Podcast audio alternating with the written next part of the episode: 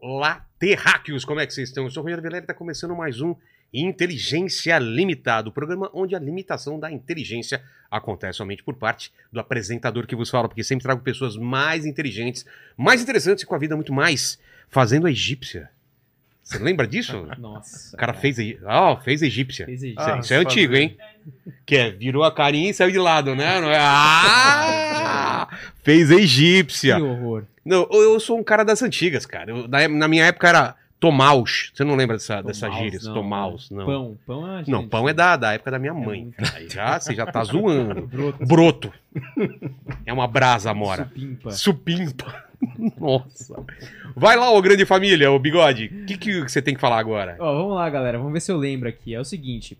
É, para você participar desse nosso episódio, você pode mandar esse superchat pra gente com a sua pergunta ou com o seu comentário, que a gente vai ler aqui no final, tá certo? Lembrando sempre que a gente lê as melhores das melhores perguntas e ou comentários, então capricha bastante aí pra fazer valer o seu din-din, fechou? Fechou. E antes de falar com essa dupla incrível sobre esse assunto que eu pedi aí, que eu tenho muito interesse e que você também vai ficar emba- embasbacado com tanto conhecimento, vamos falar da Amazon Music, não é, ô pequeno Paquito? Ela mesma. Então, terráqueo de casa, para vocês que amam filmes e séries, quero indicar para vocês o podcast Tomada 2, apresentado por PH Santos, que já veio aqui, e Marcelo Hessel, dois cinéfilos amados pelos brasileiros. Você tá ligado, né, Paquito? Tô ligado, o PH já veio aqui, foi, É. foi da hora. O né? Hessel era para vir no dia do Omelete, não pôde vir, mas está convidado para vir aqui.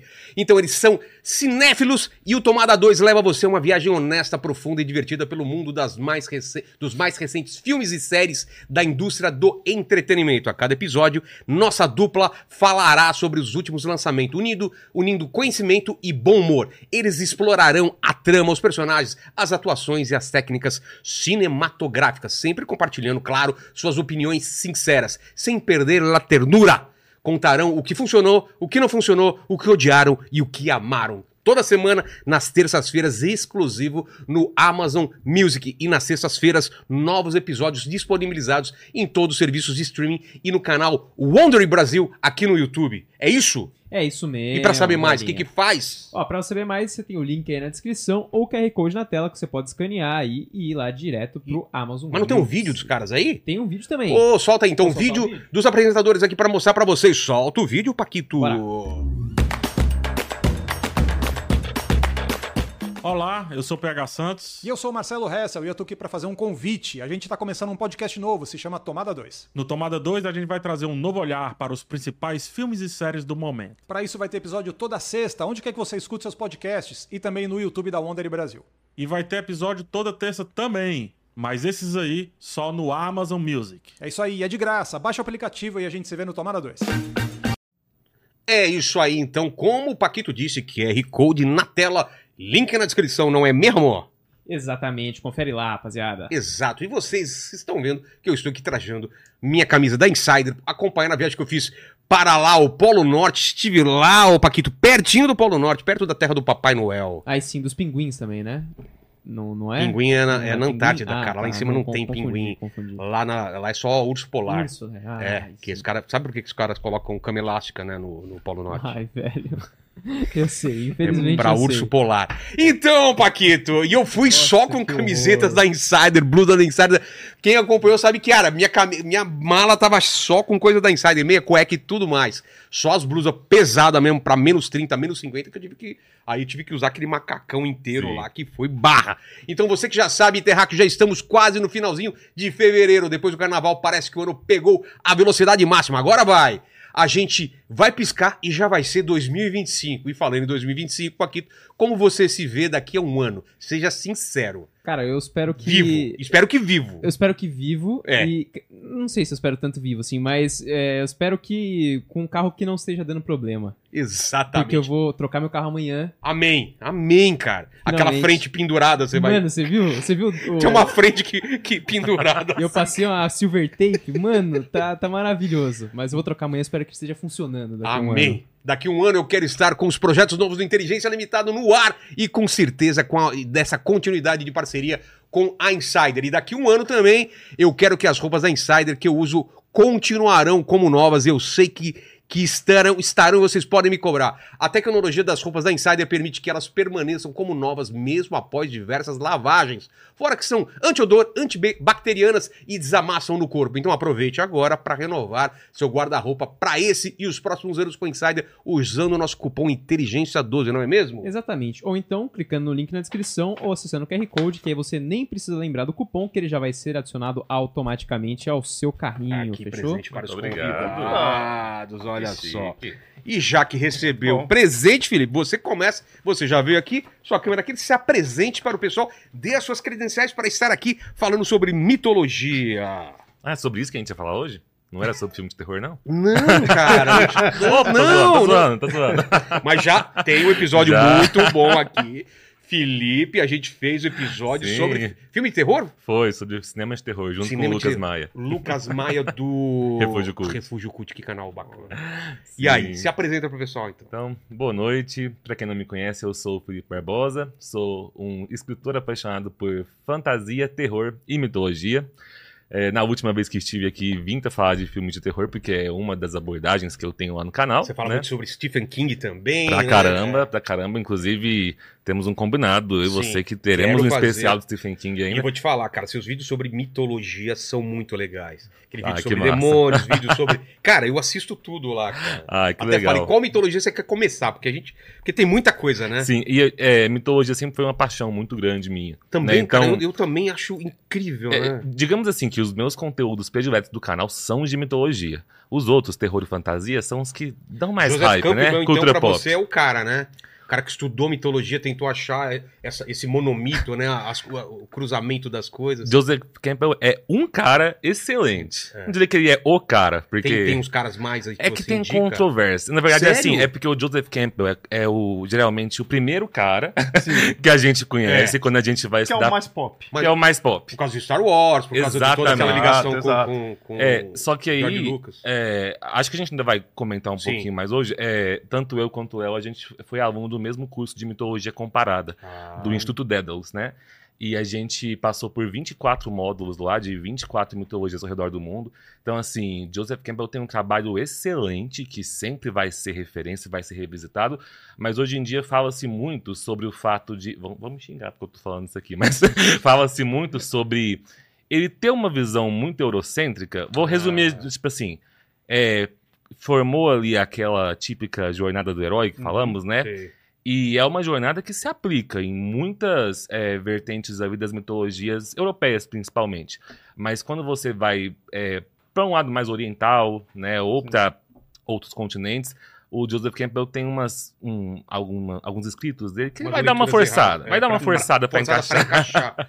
Porque é verdade, cara, isso é uma coisa legal de a gente falar da- das mitologias do Oriente, porque é uma visão realmente muito diferente. O, o- o mal, eles enxergam de outra forma, né, do que esse mal do... do Que a gente poderia chamar É, o que de a mal. gente poderia Sim, chamar de né? mal, né? Eles vêm com um lado positivo e, e- e negativo ao Sim. mesmo tempo, transformação, né? É diferente do um mal que tem que ser vencido no, no Ocidente e tudo Então, mais. isso que eu- ele falou, de fato. É, mas isso eu acho que não tira o O valor. mérito, de forma então, alguma. recomendo todas as obras E muita gente- pra E ver. muita gente, inclusive, se interessa por mitologia, inclu... Por ele. por Por ele, dele. né? Ah, inclusive, eu recomendo assim que quando você vai começar nos estudos, ele seja o primeiro. É muito É. legal começar por ele, Verdade. depois ver o que outros autores falaram da- das perspectivas dele e trouxeram ideias novas. Entendi. Aí você vê, tipo, vou citar alguns aqui, o Mircea Eliade, que é um que muita gente que não conhece mitologia não vai ter ouvido falar. Verdade. Quem já começa a estudar já vai ouvir esse nome. Também é um complemento. Né? Complemento, sim, ele também já é foda por si só.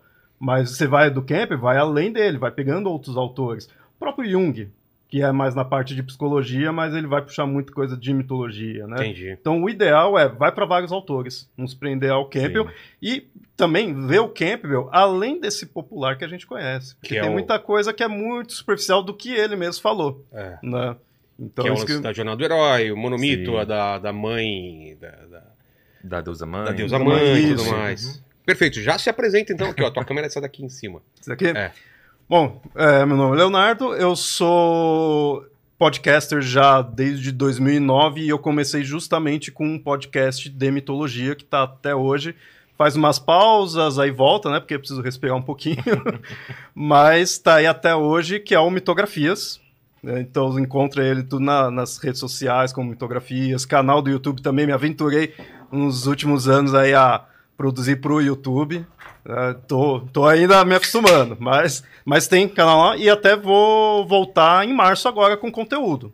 né? Em março agora é que eu dei uma pausa também justamente pela minha, pelo meu curso, pela especialização que a gente fez. Não, e, e os vídeos de vocês têm uma pesquisa braba, né? Então, fazer. é, Não é assim, né? Tanto que, e aí era difícil pesquisar para o curso e ao mesmo tempo pesquisar para É. né, pra produzir ali no canal. Então eu precisei dar uma pausa, mas em março agora volta. Né? Então também esse convite aqui está me incentivando. Claro. né, então eu acho, agradeço demais já, né? Perfeito, cara. E é justamente esse curso do Instituto Dédalus, que até eu acho interessante falar. Eles estão já com uma turma aberta aí. Sim, é na verdade. próxima. Já vai. Se não está aberto, Dá tá pra para fazer a abrir. distância, de É, é Sim, online. Distância. demais, cara, vou fazer. Vale muito a pena. É, E vale a pena porque assim, pra, nem- pra iniciante do zero, do, Do zero, zero. zero. Do zero e quem também conhece, porque, como eu falei, eu produzo desde 2009. E eu estudo mitologia desde os 13. Claro que dos 13 eu não conhecia nada É. mesmo, né? Adolescente não conhecia nada. Mas, então, quando eu fiz o curso, eu já tinha um bom conhecimento ali. Alguns módulos, que cada módulo é uma mitologia. Cada mês ali, né, era uma mitologia. Alguns eu já tirava de letra. Tinha outros que era totalmente novidade. Que eu já não, sabe? Mano, nunca tinha ouvido falar nisso. Então, realmente, assim, então mesmo quem conhecer, fica a indicação. Porque a gente não dá pra saber de tudo, não dá pra estudar todas as mitologias. É, o, Quem- o curso tem duração de dois anos, porque são 24 meses, cada mês dedicado pela mitologia.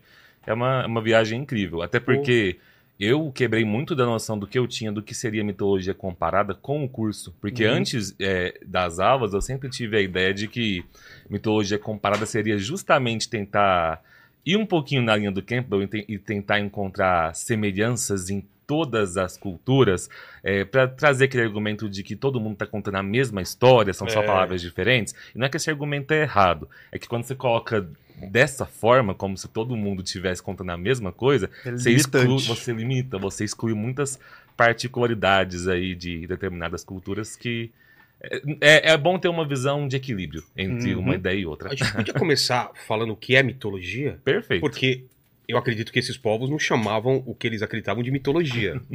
É, sim, sim. né? É, uma- é um termo for- cunhado Sim, sim. depois.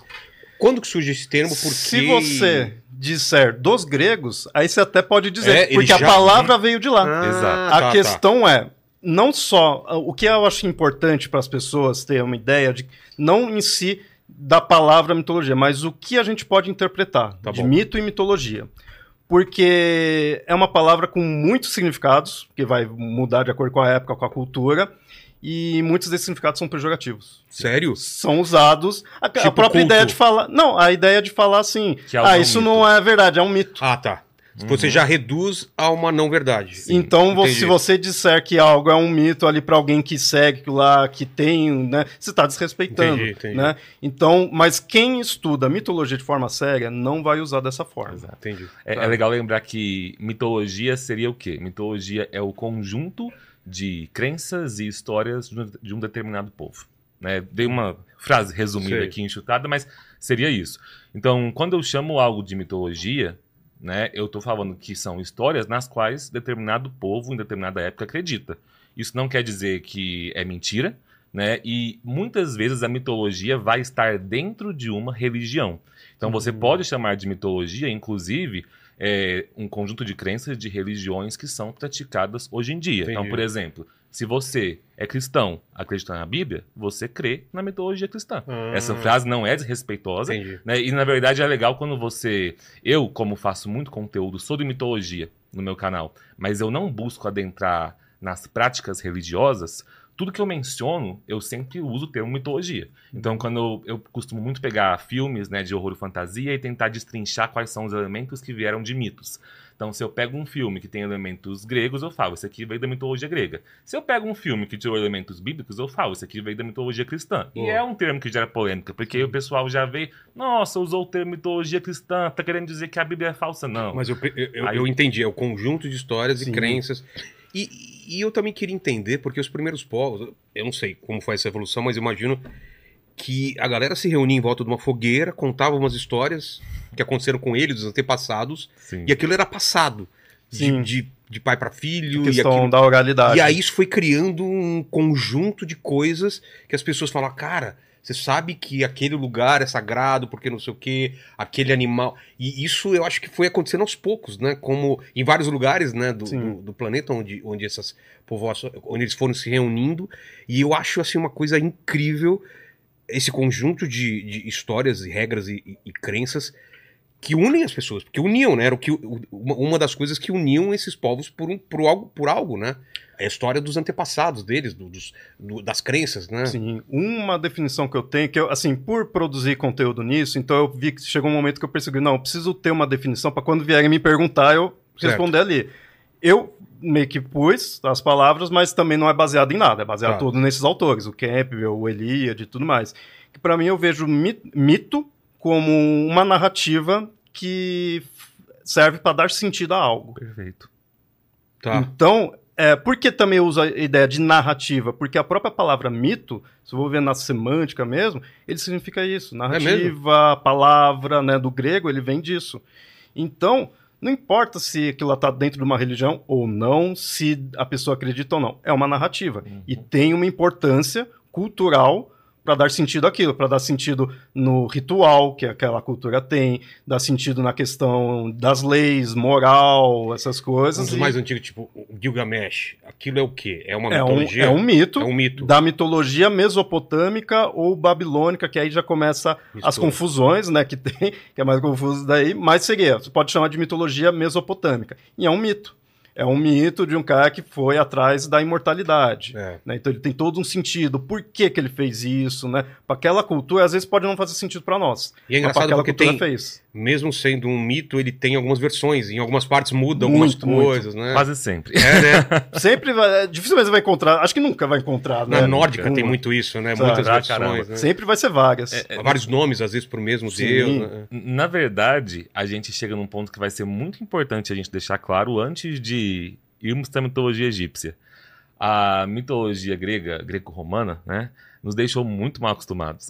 Por Porque com os gregos a gente tem algo que a gente tem em pouquíssimas mitologias, que são autores que eternizaram Sim. determinadas versões dos mitos Ah, às quais a gente tem acesso até hoje e consumiu a vida inteira como literatura. Né? Então, quando a gente fala de mitologia grega, eu consigo te contar várias histórias com início, meio e fim, uma Uhum. cronologia, uma árvore genealógica dos deuses. Porque determinados autores, tanto gregos quanto romanos, na época pegaram algumas das versões que eram contadas, né, e organizaram ali para que é, aquela, aquele conjunto de aquele panteão fizesse sentido. como os irmãos Greens fizeram com as É, histórias per- perfeito. de... Dá pra fazer Perfeito, uma, uma certa um- analogia, Uma verdade, uma ótima comparação. analogia. Agora, na mitologia nórdica que você citou, a gente ainda vai ter um pouco disso, embora a gente já, já tenha menos material Uhum. e também já tenha muito da, é, da influência cristã, porque o material que a gente tem dos nórdicos não foi registrado é, por eles, né? Foi registrado, na verdade, depois que o cristianismo já tinha dominado. Ah, Então vai ter uma influência ali. Agora, quando a gente vai para outras, como a egípcia, da qual a gente vai falar hoje, aí é assim. Como que eu, é? eu vou contar uma história aqui e falar, não, mas tem uma versão que Sim. é essa, mas Sério? tem uma versão que essa, porque não tem livro. É. Um livro na forma como a gente concebe um livro sagrado, uma bíblia dessa, dessa religião antiga, né? Tudo são é, trechos de é, encantamentos, rituais que estavam é, nas, nas pirâmides, nos sarcófagos, é, nos papiros que são chamados aí de livro dos mortos. Então, assim, é uma coisa muito boa pra gente lembrar. Se você veio da mitologia greco-romana e tá acostumado com uma história que normalmente tem no máximo duas versões, a grega e a romana, né, mitologia egípcia, não tem Tipo, a versão história do certa. Minotauro. Tem aquela história do Minotauro. É. E A- vai ter Ariadne. versões pelas cidades egípcias. Ah, é? Muda muito pela cidade. Então você vai ter a versão de tal cidade, a versão de outra cidade. Egípcio marca nisso. E não sei se vocês assistiram o Alexandre agora, essa série. Ainda não, só Ainda vê a repercussão. E é muito legal porque quando ele chega, pelo menos nessa, nessa nesse, mistura documentário com, com, com, com cenas filmadas, né, como se fosse um, fi- um filme, uma série, e ele, ele, ele tenta achar essas analogias da, da mitologia grega no, Uhum. no egípcio, né, na, na egípcia, Isso né? foi um marco na história do Egito. No sentido que quando o Alexandre domina ali, se torna o período ptolomaico, que é quando a gente vê a, Cle- a época da Cleópatra, É. né? Tudo isso daí que é mais, mais, Mais recente, né? Apesar de ser antigo. E ali, de fato, também começou a dar uma certa engessada em algumas coisas. Porque a gente tem Plutarco, que é, Exato. que é gre- grego ou romano? Acho que é, É grego. roma- é grego? Plu- Plutarco é grego, né? É grego? É grego. É Que aí ele fala. Que aí também já é tudo meio que junto, né? Grécia e Roma. Aí ele faz a história de. Ele faz não, ele. ele registra a história de Ísis e Osíris. Exato. Mas então fica aquela versão. É. Vai ter outras versões. Ou, ou seja, o mito mais conhecido da mitologia egípcia que daria pra contar ali com início, meio e fim. É feito por um. Por um- é, ele Por foi transcrito ali, né? Foi engessado por um grego, né? E, e tanto é que esses nomes, os nomes das cidades e os nomes dos deuses egípcios, tá tudo em grego. Sim. Ísis, Osíris, Ah, é, aí, né? A maioria, gregos. se não toda a maioria que a gente tem ali é tudo grego. E, e como a gente começa a contar essa história, então? Da mitologia egípcia? Como vocês querem dar esse contexto da época? O que vocês querem falar sobre o povo, sobre a localização? Vamos pela história terrena ou história mítica? Né? que A- acho, acho, acho que dá pra ir caminhando com as duas, um, Vamos um lá. pouco É. junto aqui. Uma coisa que é, que é muito legal é a gente pensar no seguinte, que a gente tá falando de um, um período de tempo muito grande, a gente tá falando ali de praticamente 3 mil anos, Caramba. né, é, que vão incluir ali Império Antigo, Médio e Novo. E nesse período, a gente não tem só histórias que vão variar com o passar dos anos, mas também é, com a região. Uhum. né? Vai ter um momento ali em que o Egito ele vai ter o que eles chamavam de 42 nomos, né? que são as regiões administrativas, as províncias, digamos assim. E em cada uma dessas regiões, é, eles vão ter histórias específicas, porque eles tinham um culto a um deus mais específico. Então, quando eles forem é, falar dos primeiros mitos, né? as cosmogo a- cosmogonias que contavam como que surgiram os deuses, como que o mundo foi criado, é, cada é, região ali vai ter o seu. Mas tem uma coisa que eu acho que é interessante a gente colocar, duas coisas, que seria o que todas elas têm em comum. A gente pode ir por esse começo. É, os egípcios, eles vão ter... Um, um parêntese aqui para não ter que repetir isso mais vezes. Sempre que a gente falar aqui os egípcios, entenda que a gente está generalizando assim, de uma forma Sim. Porque gigantesca. tem... é, é- é porque a gente tá falando assim. É. Se eu falar, os egípcios pensavam assim. Que época? eu- É, em que, região? época, é, em que é, região. que região, Mas a gente né? vai usar essa Tá. generalização Nem aqui. se chamavam egípcios. né? Exato, Começar, né? Então, É, então, os egípcios eles vão ter uma característica muito grande de enxergar o divino é, no material que está ao, ao redor deles. Então, por exemplo, os deuses deles, a maioria vai ter ali cabeças de animais, porque eles viam os animais que conviviam Uhum. com eles e vão chegar aqueles animais com personificações divinas. Eles tratavam realmente alguns animais como deuses, animais estavam em santuários. É, e algo que é muito interessante é a gente ver uma dualidade que vai estar presente em, em vários dos mitos deles.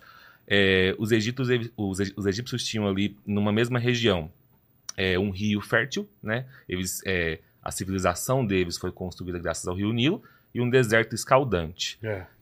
Isso é, são duas concepções, uma, uma coisa oposta à outra, vivendo ali lado a lado, né? é, e gerando vida, permitindo que a civilização existisse nesse meio. Vai trazer para a religião é, é, antiga no Egito é, essa ideia de que o, sempre vai ter uma dualidade entre ordem e caos. Né? Essa ordem e caos vai reger muito é, da mitologia egípcia em, em vários dos mitos e histórias que a gente vai comentar aqui. E eles dependem muito do tempo para colheita, de tudo isso. do, sim, do Nilo, do né? Nilo. Inclusive, eles falou ordem, eu lembrei da questão da, de Maat, Sim, que tem uma deusa chamada Maat, mas Maat também é o conceito dos egípcios antigos de ordem. Então, tudo só está funcionando, tanto as o universo funcionar, como a questão de justiça, de ordem da civilização, é esse conceito de Maat. Então, eles precisavam dessa ideia de ordem, de tudo funcionar certinho. Porque eles estavam, né, num local ali propício para ver do Nilo, mas ao lado tinha um deserto, que já é mais perigoso. Então tem que ter essa ordem, tem que ter o cuidado ali, né? E, e era um cuidado bem mais intenso do que se a gente fosse comparar com noções que a gente tem de religiões praticadas hoje em dia, na qual você tem que seguir uma moral para você não, não pecar, por exemplo. A, a ideia de uma arte, essa deusa que era esse conceito da ordem, ela tinha ali os princípios que você tinha que seguir. De certo Né? e errado? É, certo e errado não sei se é É, a palavra. seria né? meio simplificar, mas seria do de como viver. Conduta. Como viver para que você conseguisse garantir a ordem, sendo bem prático aqui, para que o Deus Sol não perdesse a batalha dele contra o caos. vamos, vamos por partes, Tá. não sou muito, né? Porra. Vamos lembrar. Tá. Sol para os egípcios, É assim tudo. como o Nilo, né? Vamos talvez as duas dois Sim. elementos principais. Sol e água, Tá. né? Sol é o deus principal.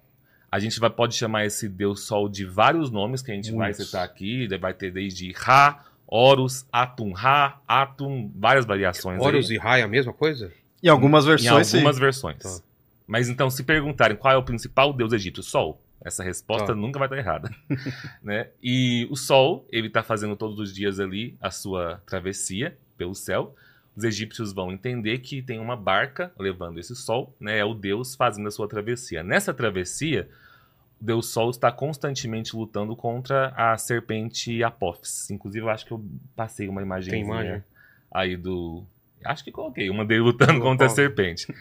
A ideia é que o que está sendo é, vivido aqui na Terra pelos humanos tem que estar contribuindo para a ordem do universo para que o Deus Sol né, sempre vença a batalha contra a serpente do caos. Então, se em algum momento a humanidade parar de viver garantindo os princípios do Maat, o Deus Sol pode perder essa batalha e aí ferrou para todo tudo. mundo. Então, é, é por Olha isso lá. que quando a gente fala assim, ah, seria um certo ou errado, não sei se essas seriam as palavras que eles usariam, sabe? É tipo assim, o que você tem que fazer para garantir A que, a, sobrevivência. a- que a- a ordem das coisas funcione. E aí é muito legal, vai ter um número que vai se repetir muito, que é o número 42, porque é o seguinte, tinham 42 nomos, né? As 42 regiões, as 42 províncias ali. do Egito. Maat estabelecia 42. é, o termo não eram regras, 42. qu- 42 princípios que você tinha que seguir, né? Que quando você morresse, você ia chegar lá no julgamento e você ia ter que fazer 42 confissões negativas, que é o quê? Falar, eu não vou lembrar nenhuma aqui de cor, mas, por exemplo, Maat, eu não desejei a mulher do próximo. Maat, eu, eu não é, tive preguiça de trabalhar. Maat, eu não isso. É Ô, Paquito, 42. você ia gabaritar nessa daí, vai. Paquito, as 42, só um negocinho aqui, ó. Só pá, pá, pá, pá. É, en- então a, a ideia era essa, era você viver garantindo que é, Maat estivesse sendo cumprido, que a ordem estivesse sendo estabelecida, até por e muitas vezes isso também significaria é, atender às vontades dos reis, dos faraós, porque os faraós eram os deuses. Eles né? eram considerados os, os deuses, deuses estavam entre eles. Então, quando você falava de deuses ali, os egípcios, quando eu falei que era algo muito material para eles, né?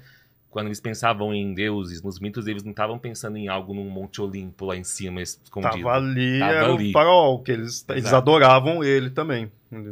Mas o Deus Sol, às vezes, poderia se- caminhar entre Ele eles. seria, a muitas vezes o faraó Ah, estaria estaria ali representando. representando o, o sol, o deus sol. né? T- Todos os deuses que você vai ver nomeados, Ra, é, Horus, foram faraó em algum momento, Entendi, em alguma região. entendi.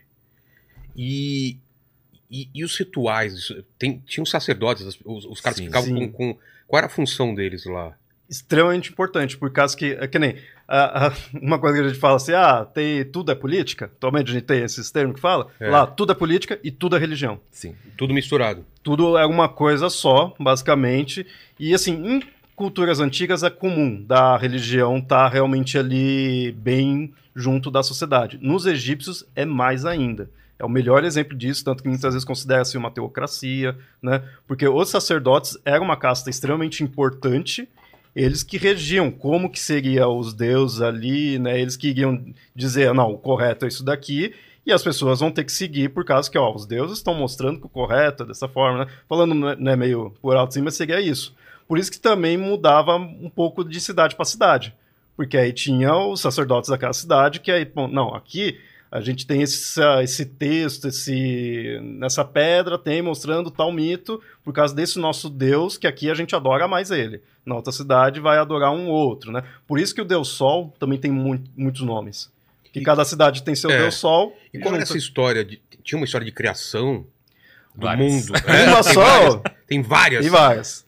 Qual que vocês querem? As, Três, são né? três que são as mais famosas, que até justamente é o que eu tenho pesquisado né, da, da minha especialização, é essa questão de mitos cosmogônicos, que são mitos de criação, que contam a origem do universo.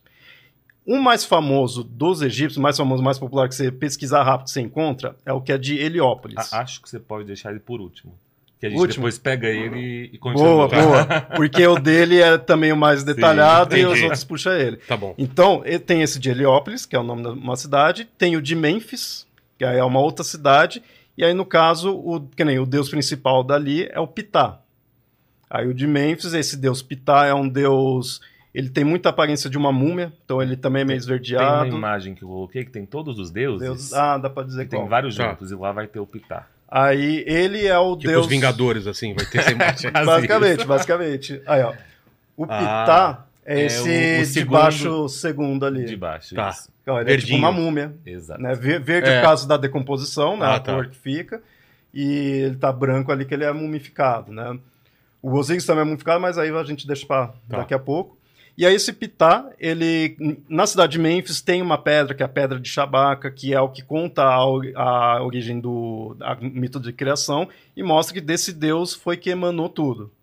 Sabe? Aí emanou os outros deuses, emanou a criação. Sei. Então ele é o primeirão e ele, muitas vezes é dito que ele criou pela palavra. Então é dito assim, é como que ele criou? Ele pensou em criar e falou, e foi se criando, né? Então tá, dá para fazer algumas comparações com algumas religiões, até essa coisa né, de falar, né, de um verbo, né, alguma coisa assim, dá para fazer umas certas comparações, né? E, e aí esse é o de Memphis. E aí puxa, mas eu vou deixar um pouquinho para depois, puxa um pouco das outras cidades. Uma outra que é bem interessante é a do. Ah, só um parênteses. Há quem diga, tem uma, uma hipótese forte, que o nome Egito vem do, desse deus. Ah, é? Porque é o, seria o templo de Ptah, e aí em egípcio, não vou saber pronunciar aqui, mas você iria traduzir e aí iria, a palavra foi transformando até virar Egito.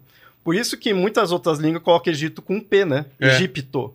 Esse Ptô Ah, tá. tá referente ao Ptah né? Aí a gente vai ver uma semelhança. Uma outra cidade, um outro mito de criação é o de Hermópolis. Que é o de Hermópolis, e todas essas daí também tinha variações dentro delas, né?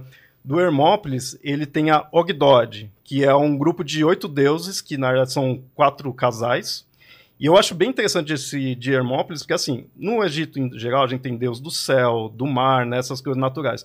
De Hermópolis, a gente tem tipo, o deus do infinito, da, da escuridão, do, das coisas ocultas, é uma coisa um pouco mais abstrata, né? E aí são esses quatro casais. Acho que também tem, pegou a foto desse? Ah, eu não não, lembro, aquela, acho que não... tava, tava ruim, é. gente. Mas ruim. assim, são oito deuses, quatro casais, com cabeça de sapo e cabeça de cobra. Por isso que a gente falou de animal, é bem Entendi. importante. E eles, até eles são chamados dos deuses da pré-criação. Porque eles falam, vamos criar ali. E aí, e aí, depois que eles falam, vamos criar, que aí começam as alterações. Essa cidade, ela era muito. Ela dá bastante importância para um deus também bem famoso chamado Tote, que é um deus escriba. Deus dos escribas, deus do conhecimento. E nessa cidade é bem importante, então em algumas versões põe que esses deuses criaram, aí criaram um ovo, desse ovo veio toda a criação, e inclusive o Tote. E Tem outros que põe que o Tote é anterior, né? o Tote tá abrindo a imagem, é o terceiro. é o ali. terceiro de cima. Isso, Você vê que ele tá com uma, tipo, uma canetinha. exato. Ele, né, Deus dos escribas, Deus do conhecimento, né? E aí nessa cidade, então, tem as variações. Às vezes põe que o Tote, que é o anterior, e criou todos, mas sempre aquela coisa. Surgem os primeiros deuses, vamos criar. E aí a gente vai para de Heliópolis, porque esse vamos criar puxa a, o- a narrativa de Heliópolis, que é o mais popular, que é Atum, na- o deus Atum, o nome dele é Atum, ou às vezes você vai encontrar como Ra, que Ra significa sol, né? É o deus sol, ou Atum Ra, por isso tem um monte de nome. E aí ele nasce de um mar primordial, um oceano primordial, isso é uma coisa que é muito comum em muitas culturas, É. ter um mar primordial. É, Essa que ele vai falar agora tem uma imagem só dela, que É. é, a Grande Enerd. Tá. E aí esse Atum, ele tem, o- ele tem dois filhos, né? Ele cria dois deuses, aí esses dois deuses vai ter mais, aí vai indo, vai indo, até chegar num, em nove, que é a grande Enéade, né? Então ela é bem genealógica, né? É um deus tendo filho. Só que essa daí, as outras cidades pegam um pouco dessa, nessa versão. Então o outro era o Pitá, depois vem o Atum, e aí vem, então vai misturando tudo. Por isso que também os deuses misturam os nomes deles. Porque eles porque não- antigamente achava que era concorrência, né? Eles falavam, não, o meu é melhor. Depois foi vendo que não, vamos complementar. Essa imagem o que que é? Vamos Esse lá. é a grande Enéade. Ali em cima tá Ra, mas igual ele falou, pode ser Atum, Atum, pode ser né? Ra ou Atum Ra Tá. ainda. Ele- Eu, posso só Pode ir lá. uma coisa aí? É que é- essa é a que a gente mais consegue, às vezes, trazer como se fosse uma historinha, digamos assim, né, com início, meio e fim. Vão ter variantes, mas Ra, ele gera é, Shu e Tefnut sozinho, né? Sem E aí, ter nesse uma, só- uma parceira. Sim, nesse sozinho vão ter é, fontes que vão dizer que é se masturbando. Que ele Sério? se masturba e o sêmen cai na terra e, Hum. e surgem os dois.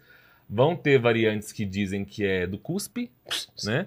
É, e vai ter uma que a, é, a, a- que mais considerariam meio louca, assim, que é a ideia de falar que Ra tem o princípio masculino e feminino dentro dele, Hum. que a mão dele vira uma vulva, e com essa vulva ele se masturba, então ele consegue. Olha o sonho do Paquito aí. Paquito nunca mais precisaria se relacionar com Tá ninguém, vendo? cara. Seria muito bom, Pensa velho. isso, velho. E eu quis citar isso aqui Que porque maravilhoso isso. eu tenho uma, a memória muito nítida da nossa professora do curso de mitologia.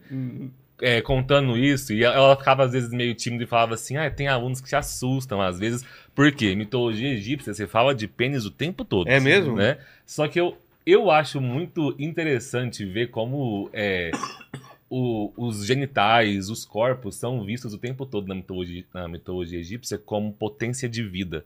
Sabe? Então a gente vai falar mais de outros mitos que vão trazer essa ideia. Só que, tipo assim, desde o princípio tem essa ideia ali de você ver o órgão sexual como potência de vida, que é o que Entendi. ele representa, né? Então aí Shu e Tefnut vão ser Shu vai ser o ar seco e Tefnut vai ser a, a umidade, né? Pô, que interessante. Eu, eu tava te atropelando porque eu queria chegar pra falar da Nut, mas você ia comentar Não, mais sim. alguma coisa Não, ali? à vontade, vontade. Por que, que eu vou eu vou comentar da Nut, até mandando um aceno aqui pra, pra minha irmã que edita os vídeos, que a minha irmã é fanzaça da Nut Ah, por é? causa da, da história dela, que é o seguinte. É, Shu e Tefnut aí já tem uma, uma relação ali é, masculino e feminino, né? Tá. E eles vão gerar os dois filhos, que vão ser Geb, ou, ou Jeb, dependendo da pronúncia aí, e Nut. Geb é a terra, Nut é o céu. E está vendo que Nut ela tá numa posição É. de quatro, ela tá arqueada assim? Certo. É porque os dois. É, É a se apa- abóbada? Os dois. se- como- é, seria a abóbada. Eles se apaixonaram, né? É, Jeb e Nut. Só que o deus Ra, ele tinha. Digamos como se fosse uma profecia de que um filho de Nut iria destroná-lo, Né? Iria ocupar o lugar que ele tinha. Então ele não queria isso, então ele pediu que Shu é, se colocasse entre Jeb e Nut e impedisse eles de se encontrarem.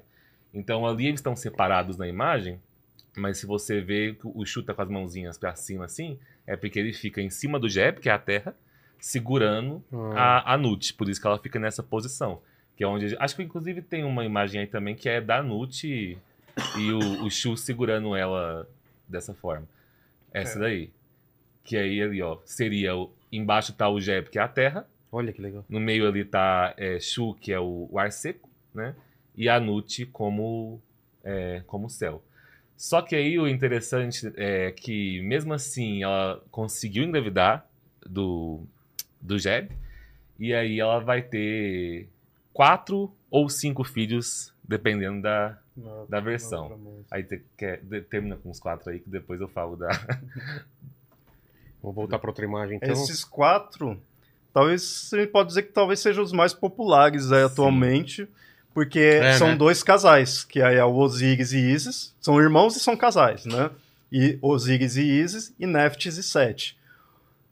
Aí até eles já perdem um pouco essa coisa de ser de um elemento da natureza, e já Uhum. ficam um pouco mais civilizado, assim, né? Mais coisa relacionada aos conceitos de, da, de, uma, de uma civilização, e bem mais assim personificado mesmo, né? O Osíris, é, ele é muitas vezes representado assim como uma múmia por causa da história dele, dele se tornar uma múmia, ele seguiu a primeira mumificação que teve foi dele.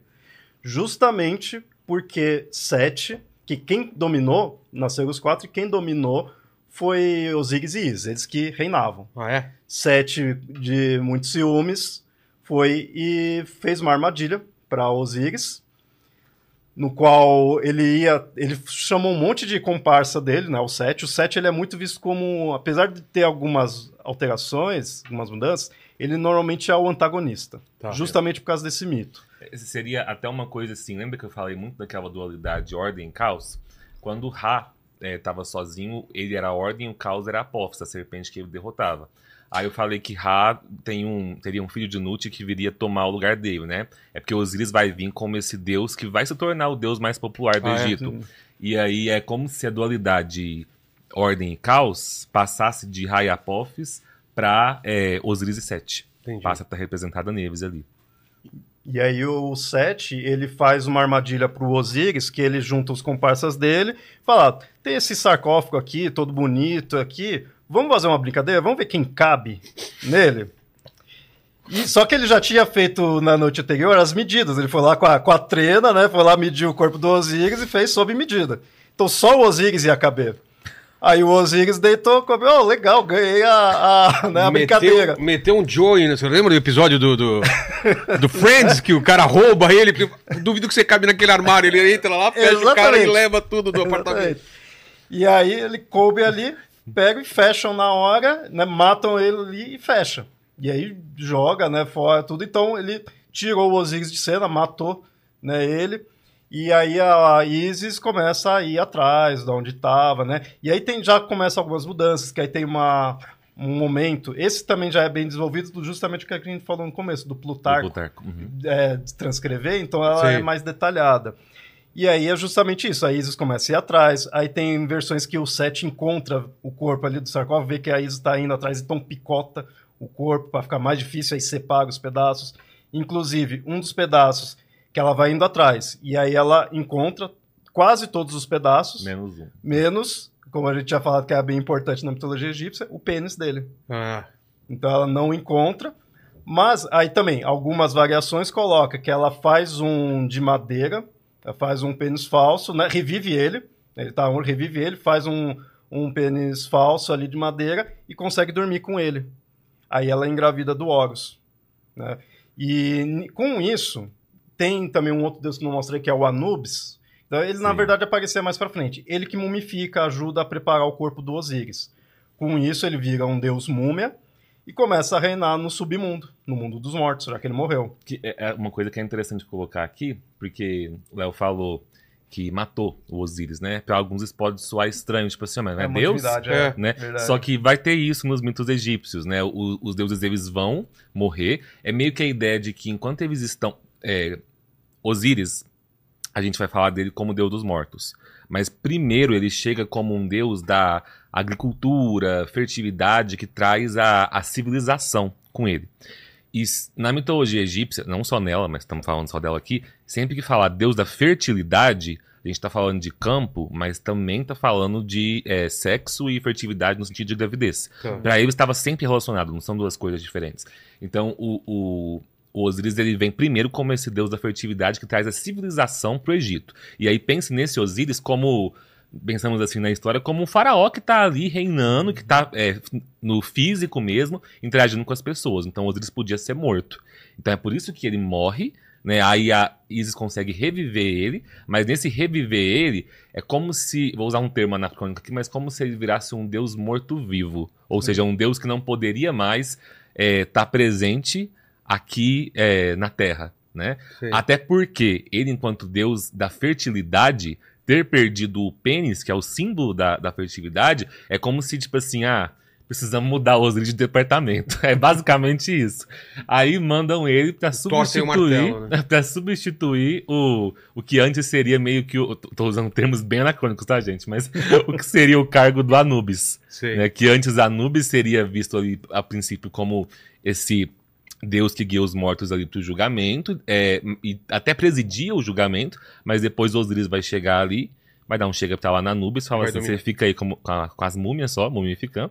É, como o Léo disse, o, o Osiris foi a primeira múmia, né, porque o Anubis mumificou ele, e é por isso que o Osiris é representado daquela forma, com o corpo verde, como o Léo falou, que representa essa a, a Decomposição. decomposição né? e mumificado. Inclusive, a gente tem, que nem ele perdeu o pênis, então não tem mais a questão da fertilidade. É. Mas mesmo assim, principalmente nessa versão que a Isis consegue ainda é, dormir com ele, é, nasce o Horus, ela engravida de Horus. Então, o Horus é um nascimento extremamente mágico, extremamente impossível. Sim.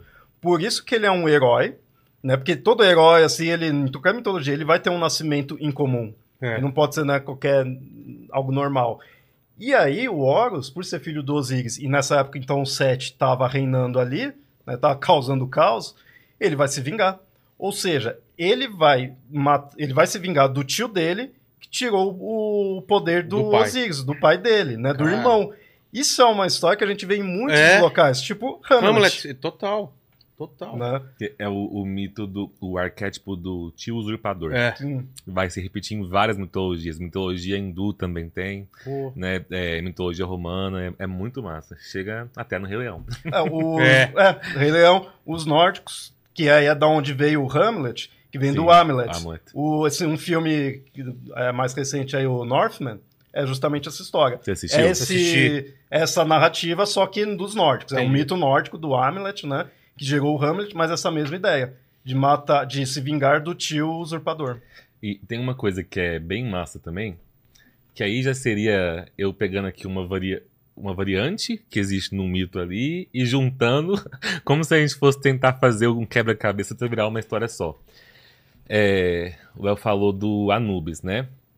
Vão ter diferentes é, origens pro Anubis, mas geralmente o Anubis vem de uma traição do Osíris, é, quando ele tem um caso com a Neftis.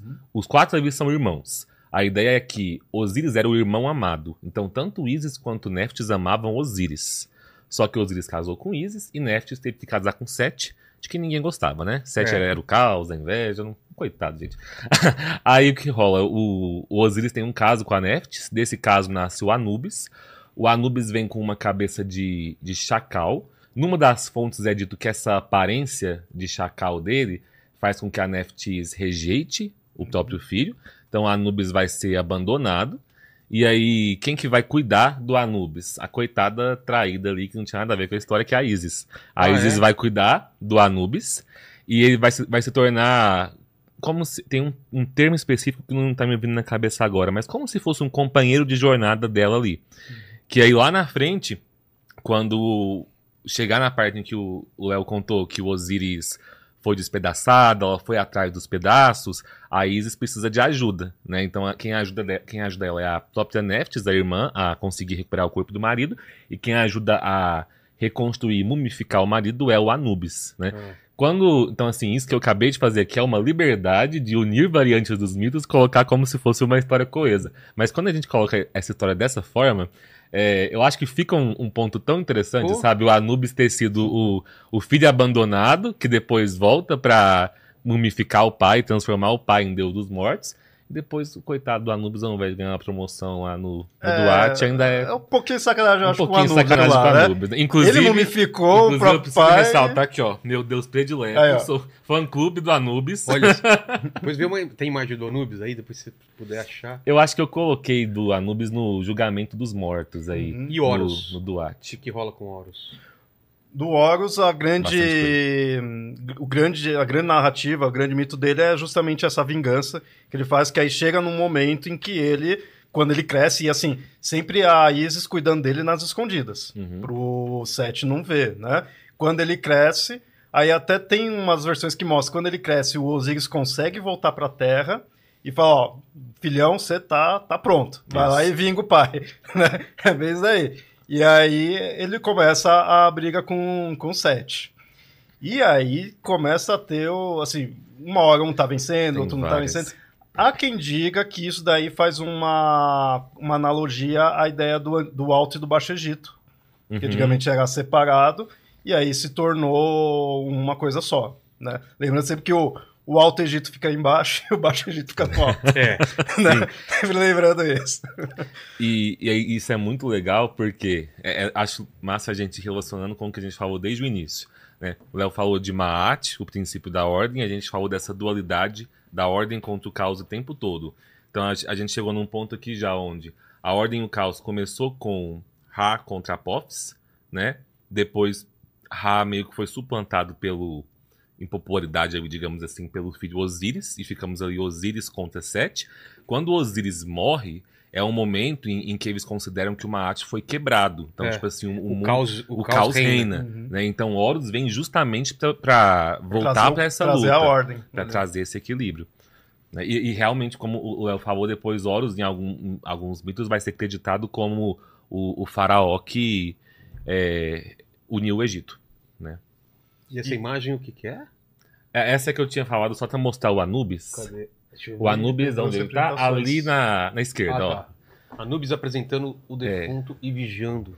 Aí a, a gente puxa pro mundo dos mortos. Você ia falar mais alguma Pode, coisa? não, pode do... trazer o Mundo dos Mortos, que é justamente Que- esse local. Eles Exato. acreditavam no mundo dos mortos como uma vida eterna, um lugar de, de, de danação, como que era? Era um lugar, o que que É era? um local com julgamento, teria, que é justamente essa cena.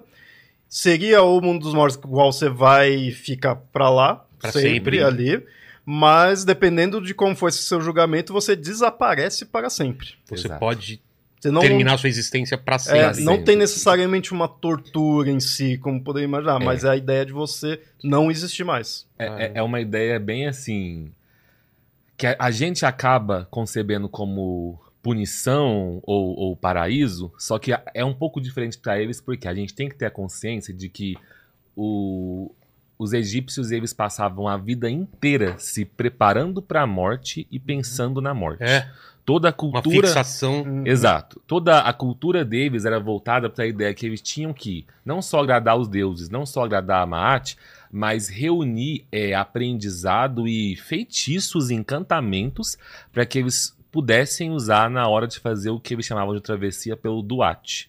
O Duat seria.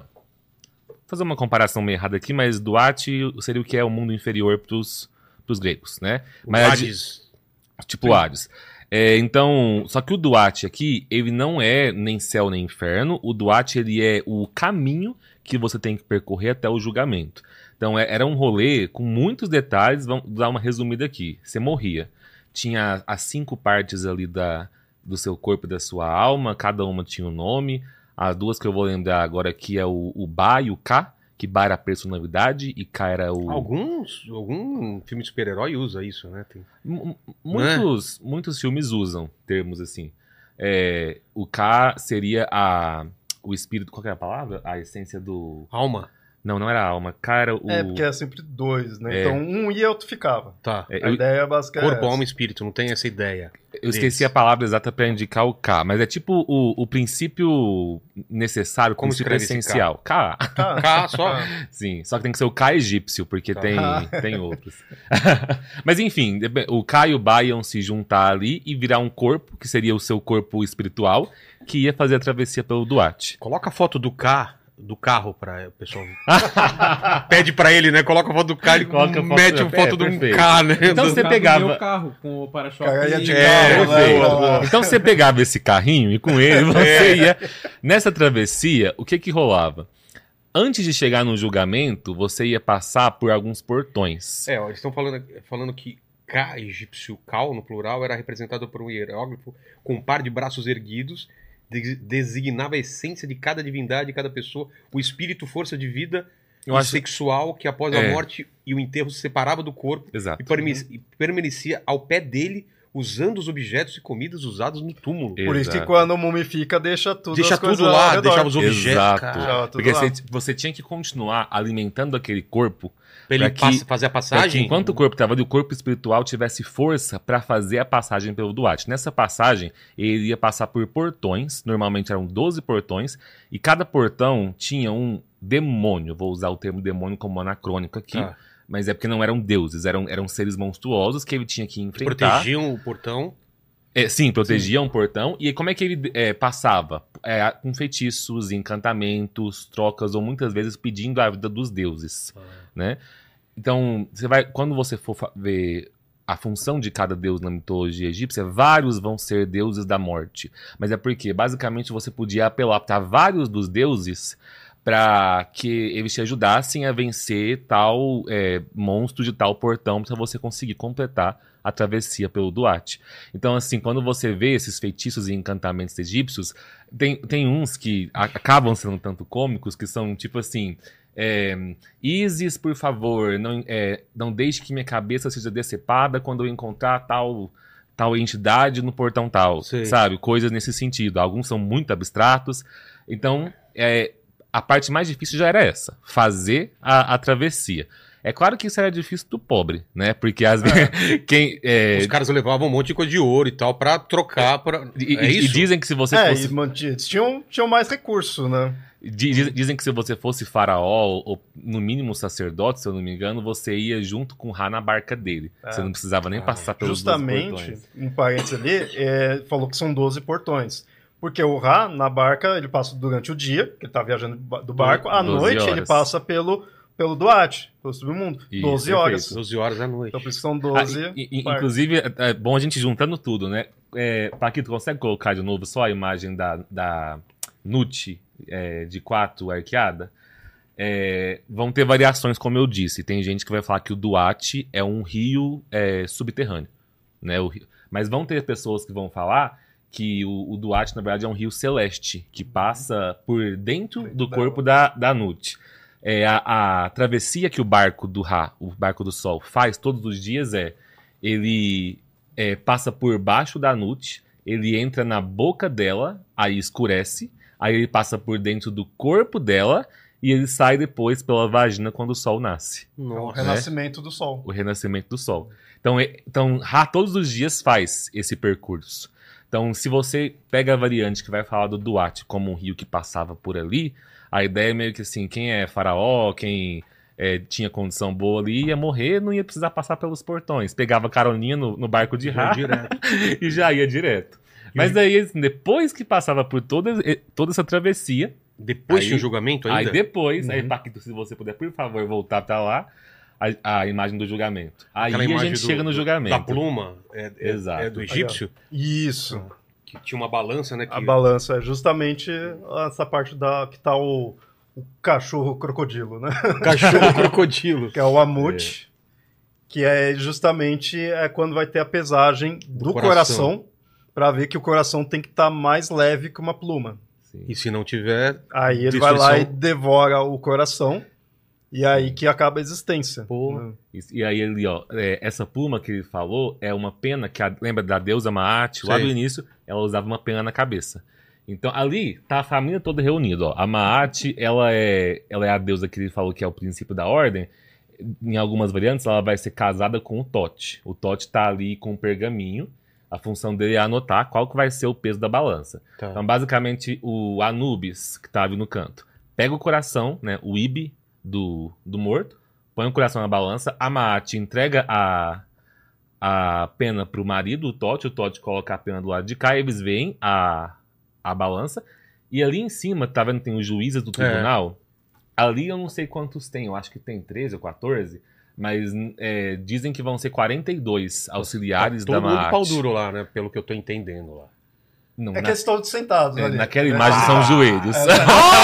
Ali São não chega, joelhos. ah, ali não chega tanto, não chega tanto. desculpa, desculpa aí. Nós te influenciamos a É, pensar você em pênis. Você falou que tinha pênis em tudo quanto é lugar. Vão gente. ter, vão ter muitas Tá. imagens com, com pênis eretos, mas aquelas ali não são joelho, tá bom. Aqueles são O joelhos. pessoal também desenha, desenha mal também, né?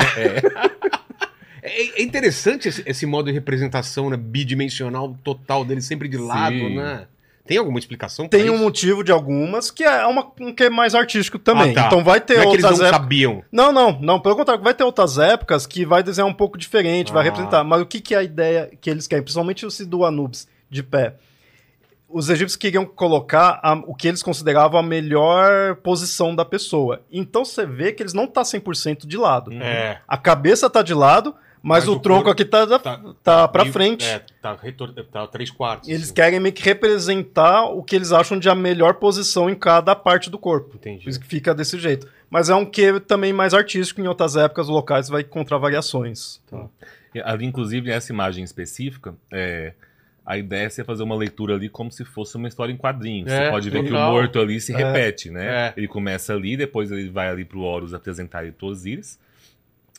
É, Ah, e um- uma coisa interessante falar da Amut, que às vezes é Amit ou Amit, ela ali é, é a junção de, de três feras, né? Que se debate muito quais são essas três feras, mas eu esqueci qual que é o autor que, que eu li, acho que é o Kenneth C. Davis, que fala dela que ela estaria representando o crocodilo, o leão o hipopótamo.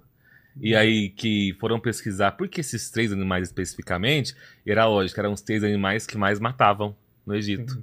Né? Cara, É o leão. Devorando, né? É, exato, devorando. Não. E aí foi o que o Léo falou, que a, a punição é, terrível ali era que se, você, se o seu coração fosse mais pesado que a pena, né, a Amit ia te devorar e você ia sumir, a sua alma ia deixar de existir. Então você pensa para uma pessoa Pô. que passou a vida inteira se dedicando para esse momento, se dedicando para a morte.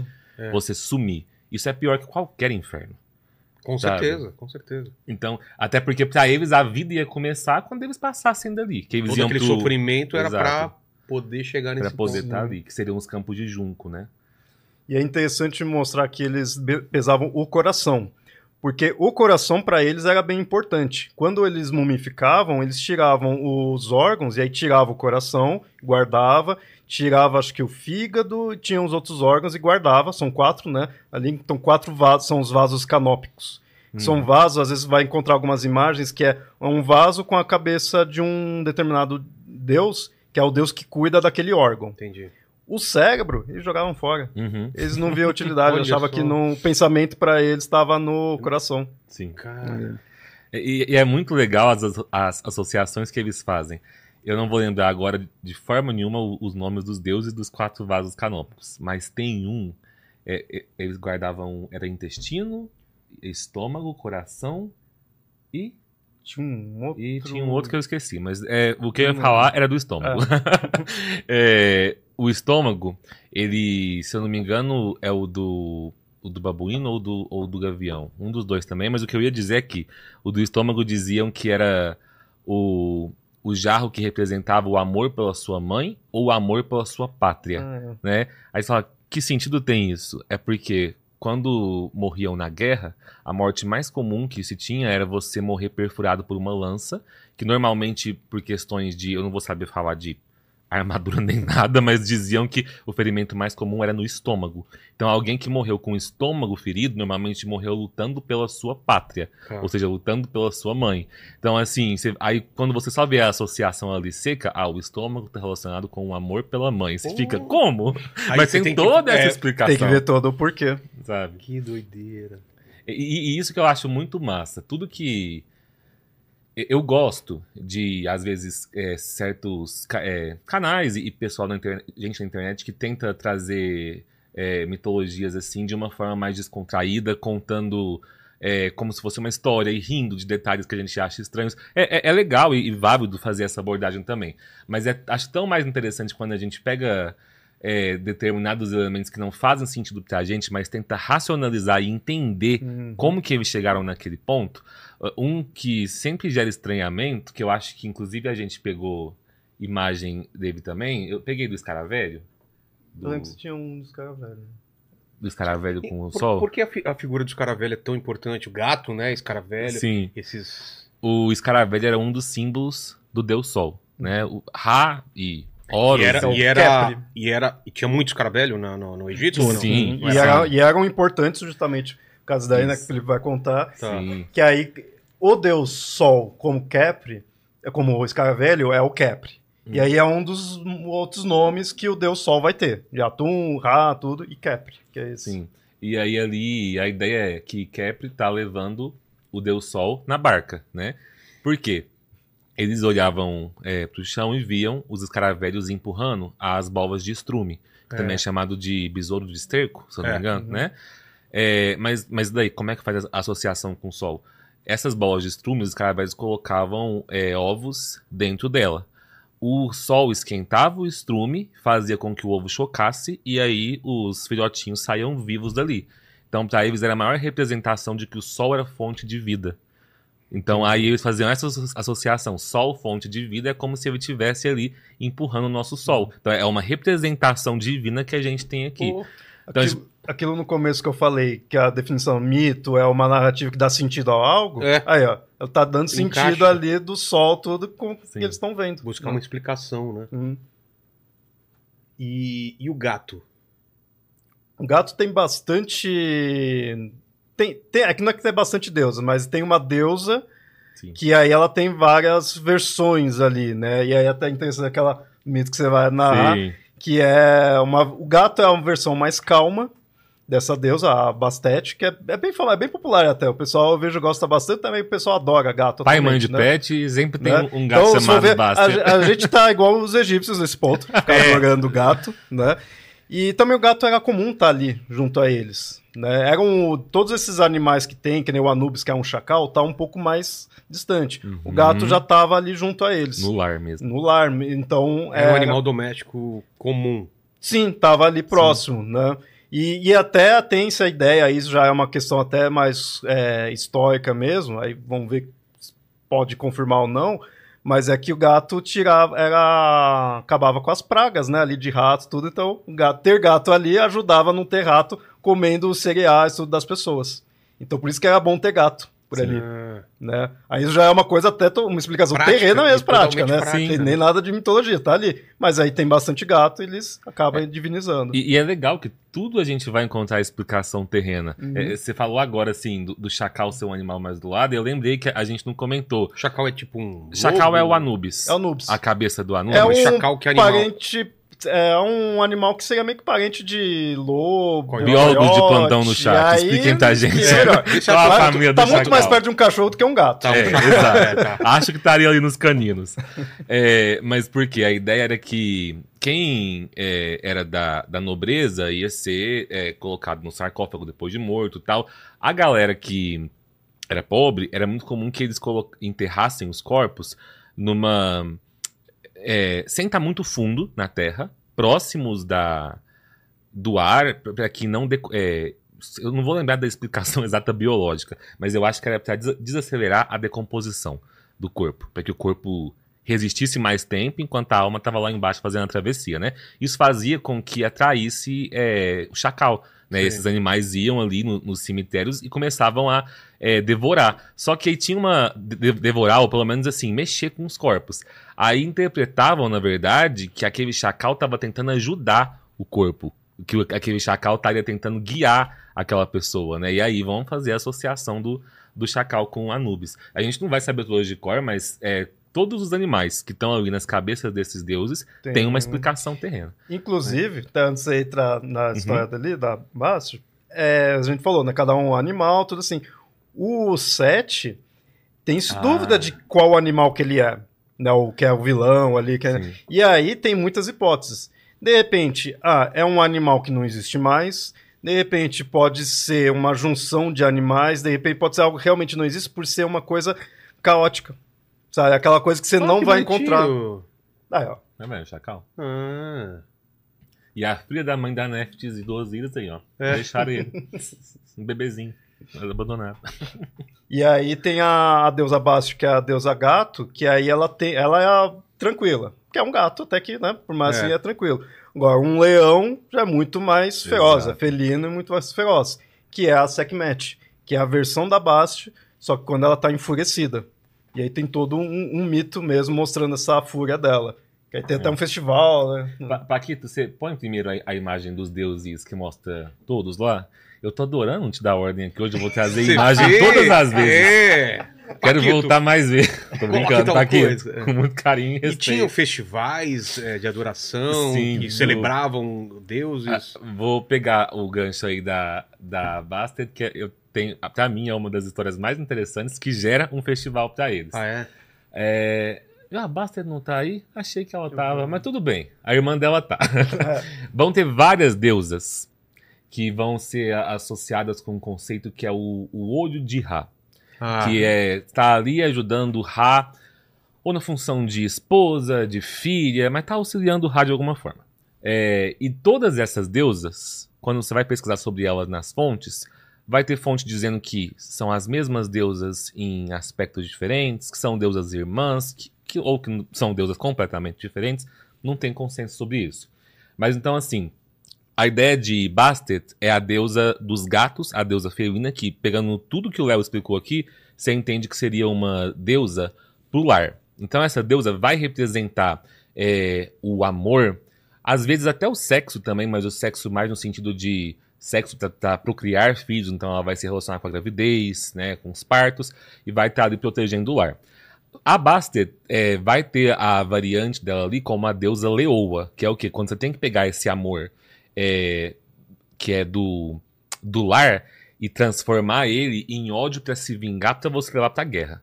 Que aí é onde a gata se transforma em leoa. Que aí vai ser a deusa Sekhmet. Né? A, a Sekhmet vai ser essa deusa Do da meio, vingança. de cima. e é ali no a, a leoa do lado do Tote e da Hathor, né? Então- azul lá. e- Hã? Não é aquela de azul? De É, de azul, Isso. isso, é porque achei que ela tá com a pele É. verde ali, né? É, aí essa deusa leoa tem um mito muito interessante que envolve ela. Esse- o, a- o que eu vou contar aqui é uma das versões, vão ter variantes, mas que é o mito da destruição da humanidade. Que conta-se que o deus Ra, o deus Sol, estava puto com a humanidade. E na época a Sekhmet estava servindo ele como é, olho de Ra. Inclusive, é, os deuses que têm esse símbolo solar aí em cima Sim. é porque ajudam o Sol de alguma forma, ou são o próprio Sol, né? É, e aí ele fala pra Sekhmet, desce lá embaixo e mata essa galera. Tô puto com os humanos. Sekhmet faz isso, desce e começa a matar geral. E quanto mais ela vai matando, mais essa, essa sede por sangue vai aumentando e ela não para de matar. Aí Ra dá uma olhada e fala, tipo assim, acho que eu exagerei um pouco, né? Alguém, Passei do ponto. Alguém vai lá buscar ela e ninguém dava conta de é, buscar a Sekhmet. Aí o que, que eles fazem? Eles bolam um plano onde eles pegam é, litros de cerveja é, e misturam cerveja com suco de romã para que fique da cor do sangue. E espalham né, é, por uma região ali. A Sekhmet vê aquilo e sai lambendo aquele sangue, né? E lambendo, lambendo, até que ela fica. É, é dito que ela ficou bêbada, como se tivesse tomado sei lá quantos litros de cerveja. E ela ficou completamente bêbada. E no momento em que ela conseguiu ficar bêbada, é, o Ra conseguiu ir até ela e tirar dela a essência de tudo de bom que existia dentro dela. Quando ele tira tudo de bom que existe dentro dela, vou dizer aqui que surge uma nova deusa, mas como assim? Ah, pode-se entender que ela só muda o aspecto dela, ou que surge realmente uma divindade diferente, que seria aquela deusa que estava ali do lado dela, a Hathor. Né? Hathor, então, vai ser a Saia deusa... vermelho. Exato. Hathor vai ser a deusa é, de tudo que é considerado bom, é, voltado principalmente pro lado do amor, é, do sexo, e aí sim, do sexo enquanto prazer mesmo. Enquanto eu falei que a Bastet lá era o sexo pra procriar, a gravidez, a Hathor é, é o prazer sexual e principalmente a, a dança, a festa e a bebedeira, Tá. né? E Ou aí a ideia... seja, é a deusa do, do Paquito, essa daí. Fala aí, Paquitão. Vou Já ela, semana que vem. vai com Semana que vem eu tô tatuada. Não, e, e aí... Pô, legal, hein, cara? Da hora, da hora. Porque tem até uma história pra contar, né? Então, Quando alguém fala. Nossa, qual o significado? Ah, Ah, nem te conta. Paquito, eu vou te entregar a frase filosófica aqui então. Olha, a ideia dos egípcios era o quê? Existiam três é, sentimentos que eles, é, que eles temiam, né? Que seriam a tristeza, a fome e a sede. Então, se tinha tristeza, fome e sede, você tinha que ter três coisas positivas contra elas, que seria a festa contra a tristeza, a comida e a bebida. Então a ideia era que Hathor trouxe essas três coisas através de festas. E aí surge esse festival aí, que é o Festival da Bebedeira, é também chamado de Festival da... Hum, tem outro Qual que é o nome? nome? É que eu só tô lembrando da Da bebedeira. bebedeira. Tem é um, tem um a nome mais marca formal. né? Bebedeira é bem descritivo. Festival. Ah, tem um nome parecido, Festival da Bebida, Festival do Alcoolismo, algo nesse sentido. Festival da Bebedeira é o nome mais popular que a galera usa aí. Ali na legenda não tem, não? Não, só tá consumo excessivo. É, esse festival de bebedeira, ele gera muito debate entre os historiadores. Por quê? O que se encontra principalmente através de imagens são imagens tipo essa, né? É, essa ainda é uma das mais levezinhas que eu encontrei, da galera bebendo a ponto de vomitar e bebendo durante dias. Então era um festival, é, digamos até de caráter religioso mesmo, porque fazia parte da crença da deusa, onde eles traziam a imagem da deusa Hathor, né? E, e, e falavam: Hathor veio para trazer pra gente tudo que tá relacionado com a felicidade. Então vamos beber, beber, beber e festar por dias, né? Então todo mundo, inclusive adultos, crianças, ficavam é, bêbados, e aí assim. é, esse- isso é o festival que existia. Criança também? vai ter debate É, em relação tá. a isso. Aí, assim, é, o que, que você vai achar na internet? Fontes diferentes falando que era um festival também com é, muito sexo, as galera, a o pessoal fazendo sexo abertamente. Só que aí todos esses detalhes é, mais mirambolantes tem historiador que, que rebate, fala tá. que já é exagero, e tem fontes divergentes em relação a isso. O, o que parece certo mesmo, que você comprova, inclusive, em alguns registros de imagens antigas que você vê ali, os desenhos, são essa ideia do, do álcool, né? Como algo para você chegar num êxtase de alegria, onde você está honrando algo que uma deusa trouxe Entendi. para você. É o que é interessante a importância do mito que a gente vê aí. Porque que nem essa parte mais sexual ali, tudo nas, nos festivais, é meio debatido. Porque é uma coisa até que lógica com o nosso pensamento atual, né? Uhum. Uma vez muito álcool, você pensar que É. vai ter sexo normal. No passado ali vai ser meio debatido. Agora, a questão de ter muito álcool, isso é certeza, porque tem um mito mostrando isso, tem uma narrativa mostrando essa importância ali, né? Na narrativa, o álcool. Mas assim, sobre o, a questão sexual, eu vou dizer aqui, os historiadores dizem, porque eu estou reproduzindo coisas que eu li, né? Não posso botar a mão no fogo por ninguém. Mas dizem que essa questão de é, sexualidade, desejo sexual no Egito Antigo, seria tratada de uma forma bem natural. Tem um deus, que eu esqueci de pegar a imagem dele, mas que é o deus Min, que é um, um- uma das divindades que tem, é M-I-N, uma das divindades retratadas com ereção, né? E a ideia era que ele fosse um deus da. é, tinha várias regências lá, mas fertilidade e virilidade. Então, ele seria. é, tem, tem registros que vão dizer que eles tinham rituais onde os homens se reuniam em torno dele para fazer é, ritual com a de oferenda para a estátua, para garantir que eles fossem que os campos fossem férteis na plantação e que eles fossem férteis na cama, né? E aí disse que algumas é, curandeiras ou então sacerdotes, né, forneciam imagens do deus Min para que a galera o levasse para casa, né? Quando o marido estava com problemas de impotência sexual ou quando a esposa estava é, com dificuldade de engravidar. É, e era muito comum que tivesse imagens do deus Min com a ereção, que, é, que o casal fosse junto, ajoelhasse, colocasse a mão em cima da ereção junto e rezasse É, pedindo então, por eu um achei filho. imagem aqui, mas eu não sei se eu posso. Não, não, não, melhor não. disso? Pergunta Ok. pra Fabi aí, eu acho que não dá, não. Ele não. Tá... Talvez tenha que ter alguma tarja, É bem né? explícito. Coloca uma tarja. Não, acho que tem uma aqui que ele. É a versão sem. Todo mundo visualizou, gente. É. Se tiver uma que dê pra mostrar, mostra, não coloca uma Acho tarja. aí. uma aqui. Tá, tá. É, te- tem uma que é um desenho dele com roupa branca, que geralmente é uma das primeiras que aparece, que é mais Mais discreto. A- a- Agora sim, mas isso tudo que eu relatei aqui, eu, eu queria muito lembrar. É porque eu fiz um, um vídeo sobre isso e peguei de um autor, que eu não vou lembrar o nome agora. Mas também são coisas que se debatem. Porque, Tá. por, por exemplo, tudo que eu contei aqui agora de. Ah, os casais costumavam fazer isso, né?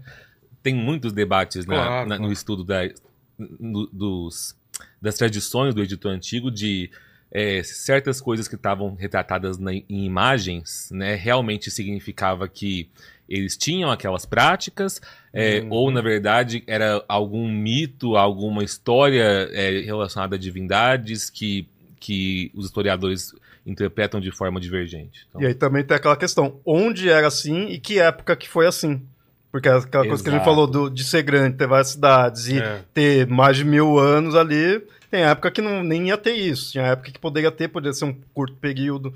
Então isso que também complica. E- uma coisa que eu teve alguém que fez um comentário numa das aulas de mitologia que eu lembro que um professor fez uma, uma piada assim. Você pegar uma máquina do tempo, voltar e falar pro, pra um cara do Egito Antigo, né? Falar assim, ah, eu, eu tenho essas imagens aqui, quer dizer que vocês acreditavam nisso, nisso, nisso, né? Tem grandes chances dele responder assim, cara, você quer o azulejo do meu banheiro, você quer decorativo, sabe? Que doideira Pode é essa? Onde você tirou isso daí? Porque Uhum. assim, claro, essa, essa piada tá levada a uma forma muito informal, historiadores não, não nos queimem.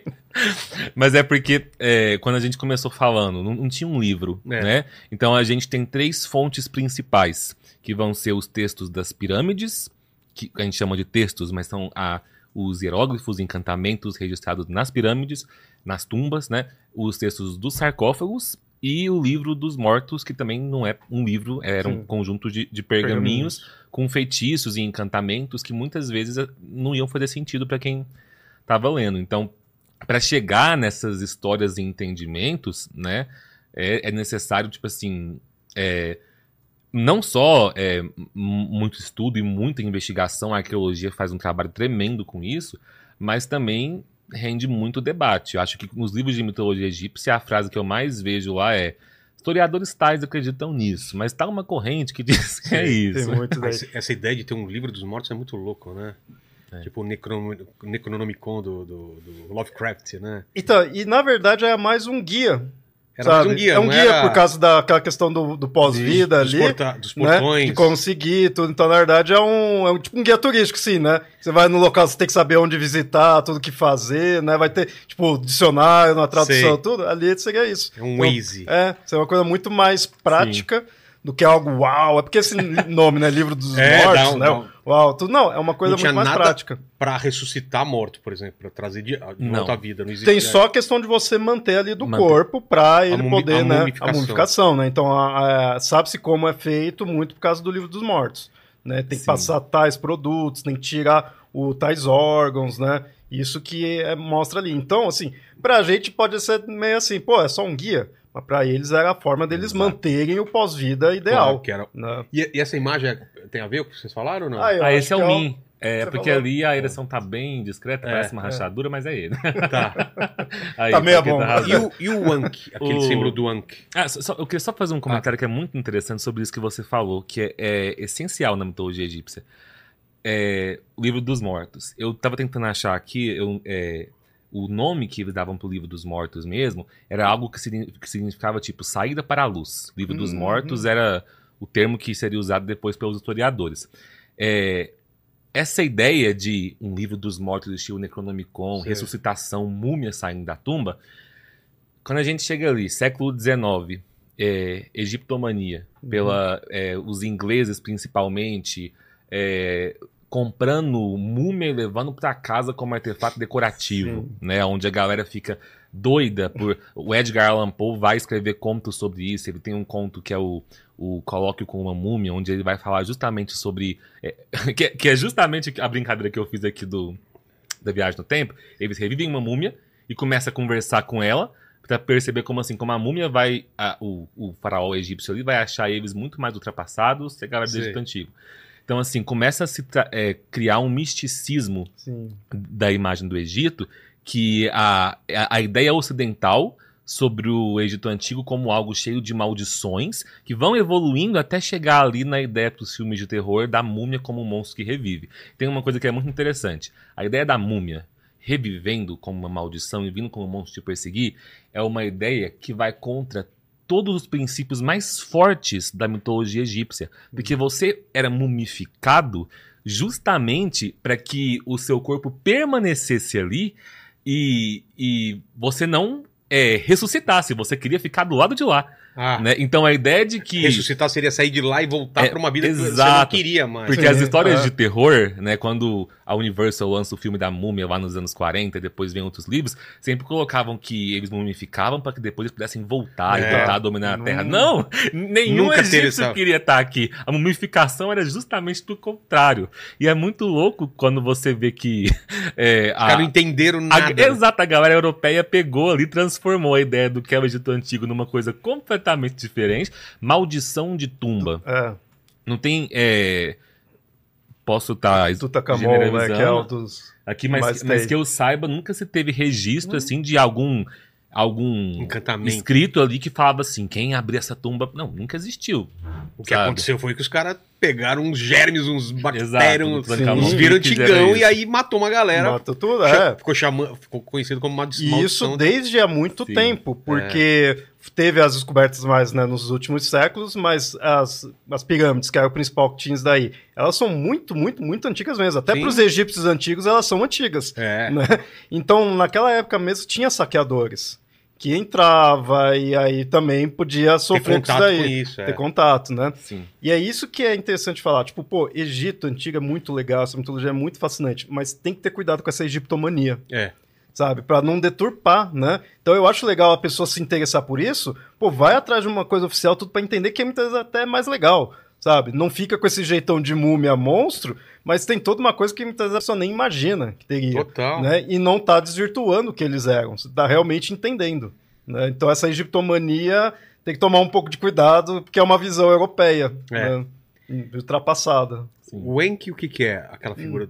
Tem, tem uma, tem. a imagem do Enki aí? Tem? Que até o Neil Gaiman, né, usou na, É, na, na morte. é né? pingente de gótico. Total, total, total. Pri- Principalmente depois que o, que o Neil Gaiman usou na, na, na, Na. Perpétuo, na morte, aquele Enki, cara, era só mulher de preto, com aquela e com aquele símbolozinho aqui, Do- né? Mas faz sentido, que é a chave pra, pra vida eterna. É. é. Né? A chave pra vida eterna realmente É o- é ta- Enki, ta- é a É. da morte. O Gaiman até que eu confio, muitas das coisas que ele faz, que Ah, ele é alguém ele que pesquisa, pesquisa, né? Então o que ele põe tem um... É a versão dele, mas tem um fundo ali correto, né? E aí o Enki é justamente isso, O- né? Tá muito relacionado Eu com vida e morte. lembrar, não sei. Qual, tem dois deuses que usam ele em imagem. Eu Ah, esqueci é? qual que é agora. Deixa eu ver se eu consigo O Anubis, às aqui. vezes, ele aparece O Anubis, eu segurando. de vez em quando. Tem uma deusa que usa, e eu não, eu não tô. Deixa eu ver aqui. Enki deusa. Que é justamente Assim, o Anubis sendo É, é da, um da símbolo morte. que faria sentido qualquer deus egípcio estar usando. Sim, sim. Mas ele é uma. O formato dele tem alguma explicação ou não? Que parece uma cruz, né? Com. Há quem diga que Sungan também tem variações do que como que seria, mas essa ideia desse círculo em cima tá muito essa questão de morreu, mas não que vai retornar, né, igual a gente explicou, mas morreu, mas ainda vai viver, é. né, pro, no próximo no próximo É. mundo, né?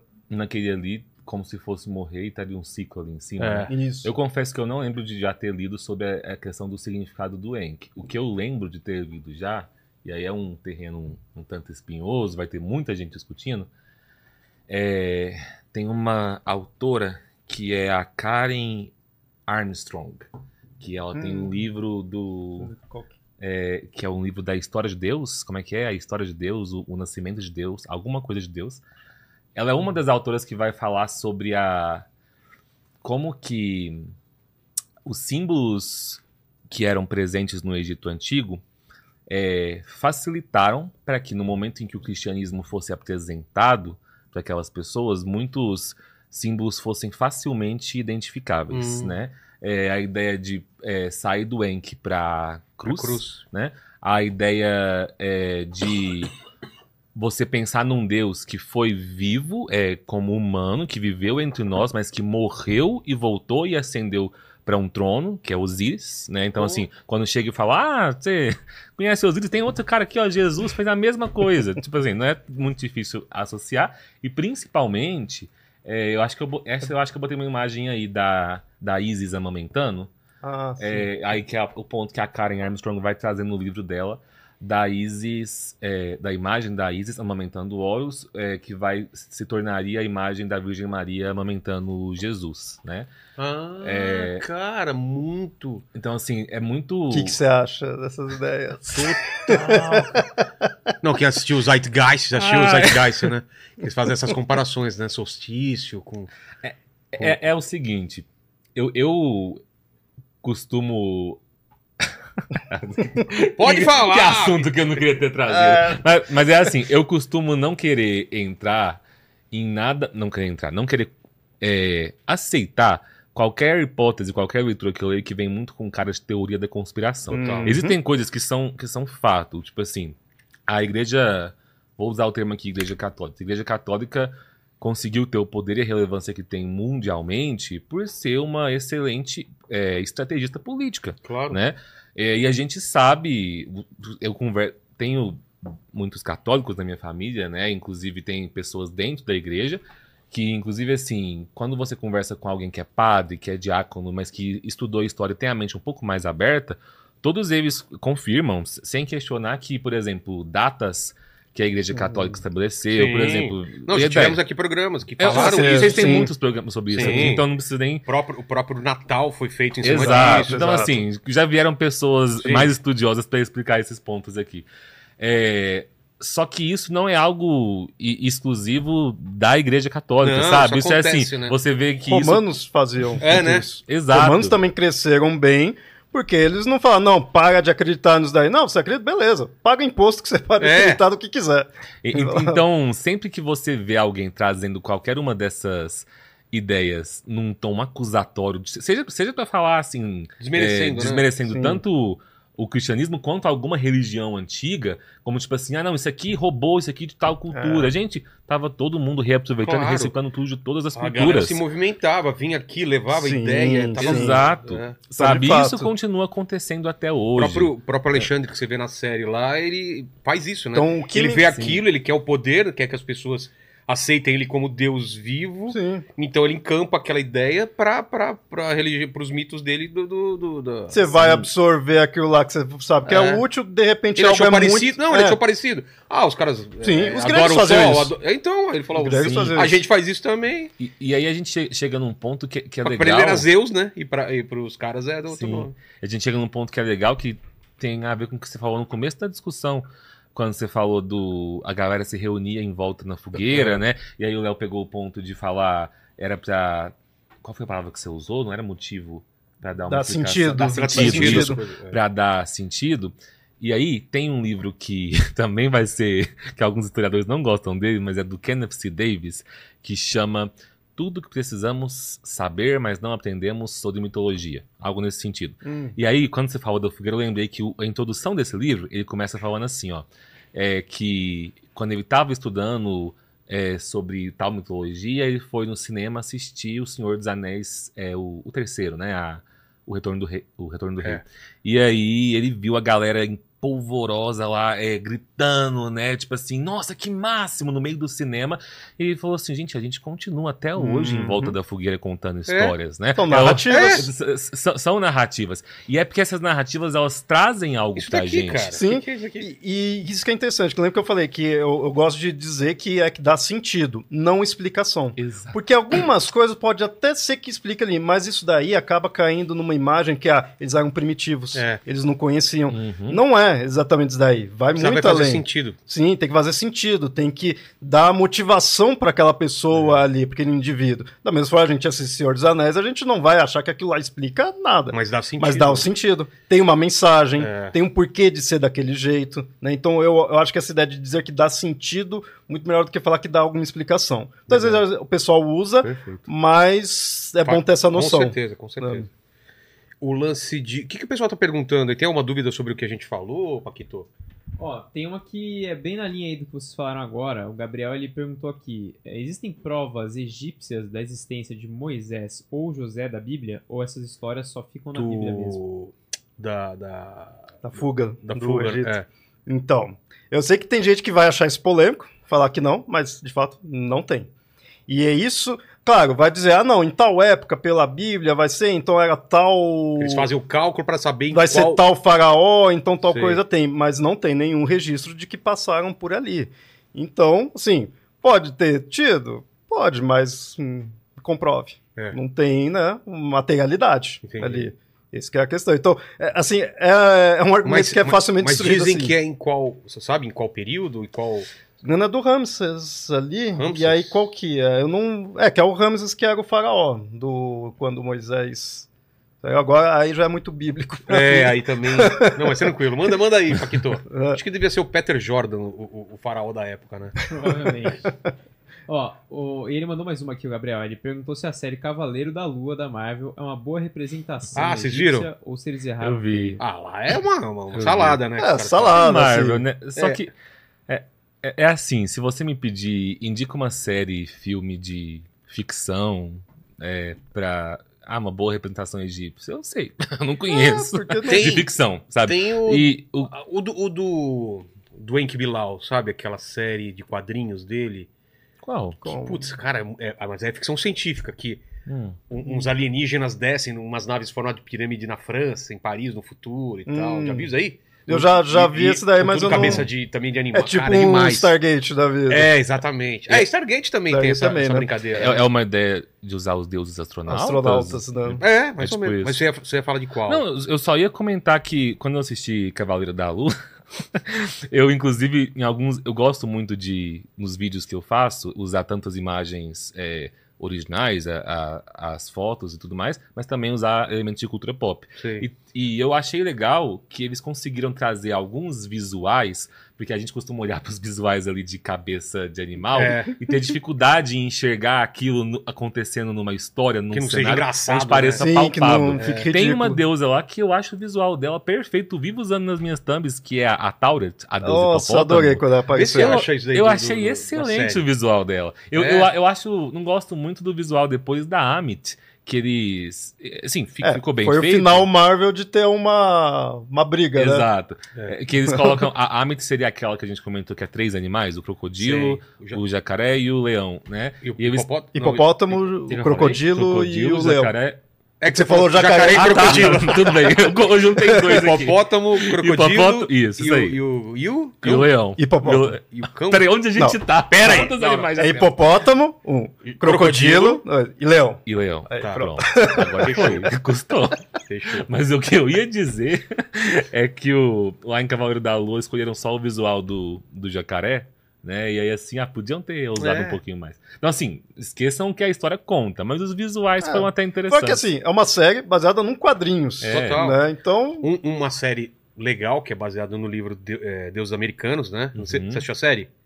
E tem umas representações legais, esse lance da, da, da pesagem do, Do coração, Anubis. né? Sim. Aquela Nossa, cena é linda. lindo, né, cara? É linda Então, pra calam, isso que eu né, falo, algumas Gaiman coisas. dá pra dar uma confiada, né? É, dá pra confiar caralho. Olha mais. lá, que que é isso? Essa é É a, a Amit. Cuca, velho. É Então, a Cuca. O pessoal, eu lembro quando saiu o pessoal falando Falou que era a bastante. Cuca. É a Cuca.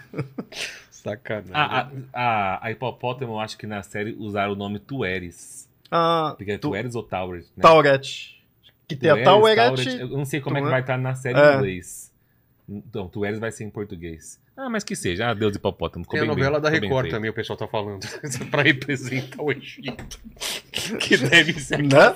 aquelas roupas da CIA que os caras costuram. Manda aí. E isso que ele falou é verdade. Se encontrar representações na ficção é meio É assim. ruim, é a difícil, Egiptomania estragou um pouco isso. É porque, Porque, tornou tudo muito entretenimento. e aí muito, se o cara for né? pra, pra o que é a realidade e falar, não, diferente, aí o a pessoal não vai não é isso daí não, é. Né? Esse- essa múmia do... A última foi do Tom Cruise? Aí, eu- gente, eu adoro esse visual. Nossa, olha que legal, muito cara. bem feito. Essa Ficou daí bom. ficou muito legal. E, e até né, esse- eles fizeram uma representação aí do Duarte, que eles estão num barco. é, num barco passando por um rio de areia, né? Uhum. E aí, na época, a galera que acompa- tinha, teve é, um pessoal que estuda mitos egípcios que foi comparando a série.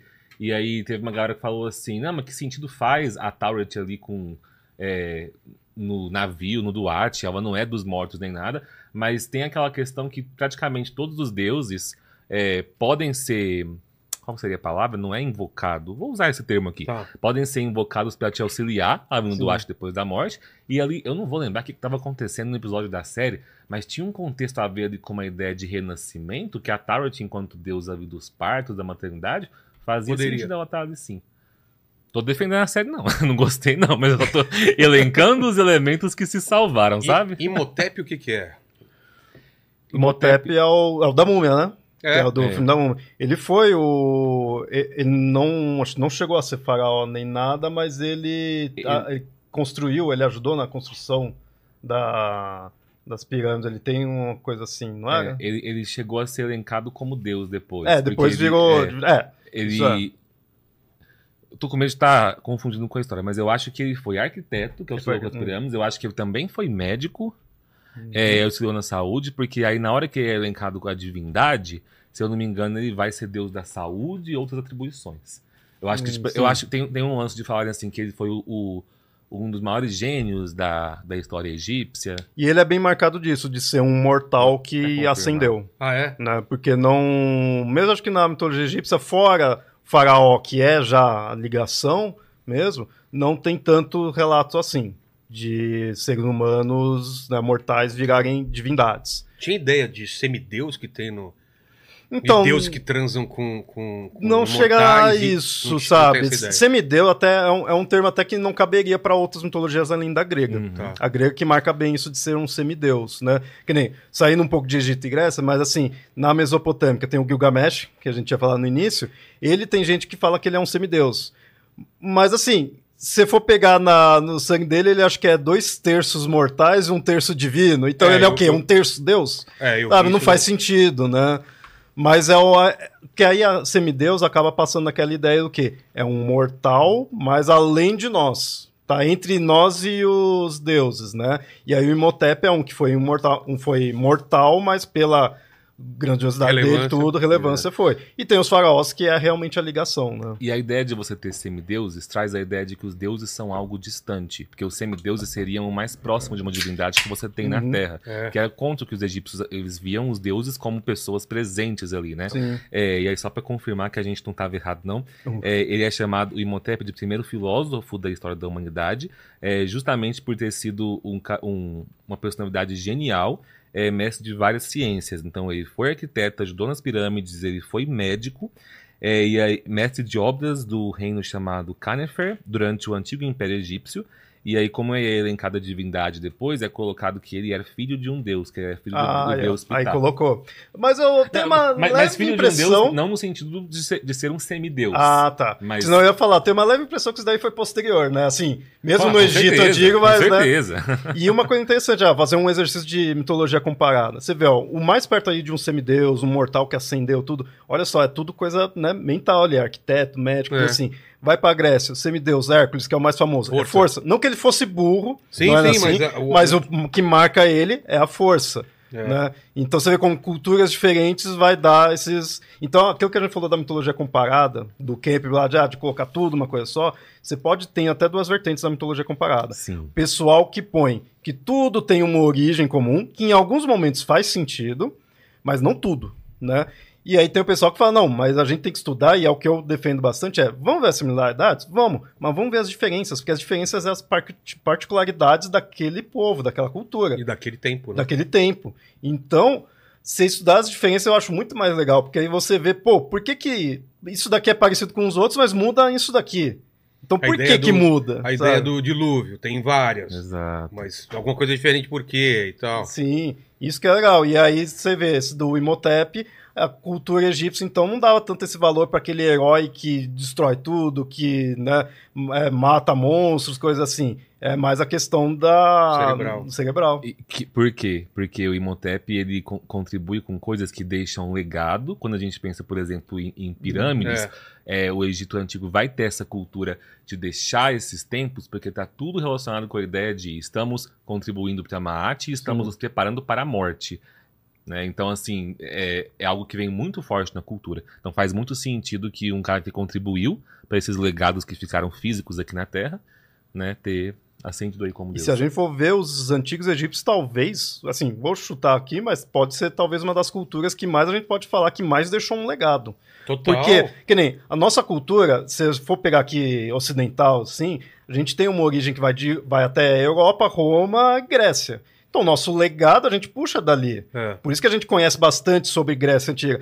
Agora, a gente não vem diretamente dos, Egito, eh, dos egípcios. Eles E vieram. mesmo do- assim, a gente tem muita coisa. Sim. Menos do que dos gregos, mas, pô, você tem, você tem as pirâmides. As pirâmides duram até Não, é hoje. incrível, é incrível, cara. Né? É incrível. É, Então, eles têm um puta é legado. incrível hoje em dia, eu imagino naquela época você chegar e ver uma monstruosidade. Quando monstruosidade você pega daquela. algumas imagens meio que demonstrando como poderia ser as pirâmides, eu Simulando. quero muito que seja assim, que é muito bonito. Como? Elas são, que, o que a gente tem teoricamente seria meio que um esqueleto.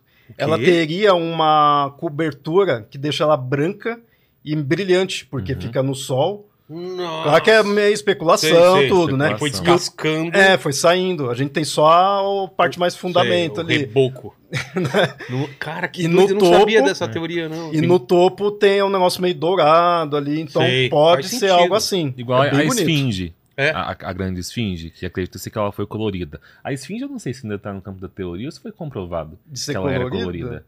Não eu já vi imagem sei, dela colorida mas mesmo. Eu É. acho que deve ter confirmado também porque estátua grega também, né? Confirmou Uhum. que era colorida. Confirmaram, né? Então, Fizeram do- uma, uma simulação, né? De, Sim. da cidade toda colorida, né, cara? É a carnavalesco, tem- né? é, Tá vendo só? E aí olha como é que. Não quero ir pros gregos, não, mas só algo que todo o nosso imaginário ocidental, quando a gente pensa em Grécia e algo que tem Branco, tom clássico, vai pra essas estátuas sem cor. E a É. gente acha que tá trazendo isso deles. Pega a máquina do tempo, vai lá perguntar pro Sim. grego A antigo. gente achar estranho pra caramba, Sim. cara. Pô. E a, es- e a esfinge também é mais ou menos da época das pirâmides, tá extremamente antiga e tá lá. É, só tá sem nariz, mas tá lá. É, e o nariz E tem, tem, tem o porquê, né? Tá sem nariz, porque você vai. Você vai no Louvre, você vai em qualquer museu, a primeira coisa que cai mesmo é o nariz, né? Sim, sim. Por causa Isso é até interessante falar, porque tem uma. Essa hipótese é caiu. Não sei nem se caiu ou se nunca teve. Meu Deus, o pica-pau, né? Cara, Do-. De que falar, ah, por que, que ela não tem nariz? Porque Napoleão, quando foi lá, ficaram treinando tiro ao alvo. Não duvido também. Mas, mas não, não, Não, não, tem, é não mentira, tem. tá. Então não sei se caiu ou se na verdade o pessoal falou e foi. Não, é porque, porque o nariz, Né? ele fica meio, meio, É a meio exposto. protuberância. É, é. É o Você mais, vê né? estátuas também, vários tem muito, nariz, né? E, assim, no caso da esfinge, já seria mais isso daí, por ser o mais fácil de cair, mas tem muitas representações que tá meio zoada, assim, muitas sem o nariz, porque eles iam lá, os, os egípcios antigos mesmo, ia lá e apagava, né? Sim. Ia destruindo ali. Porque mudava o reinado, Uhum. ah, não vamos querer esse daqui, esse daqui não pode mais ser o principal. Sim. Então apaga, né, eles mesmos, né?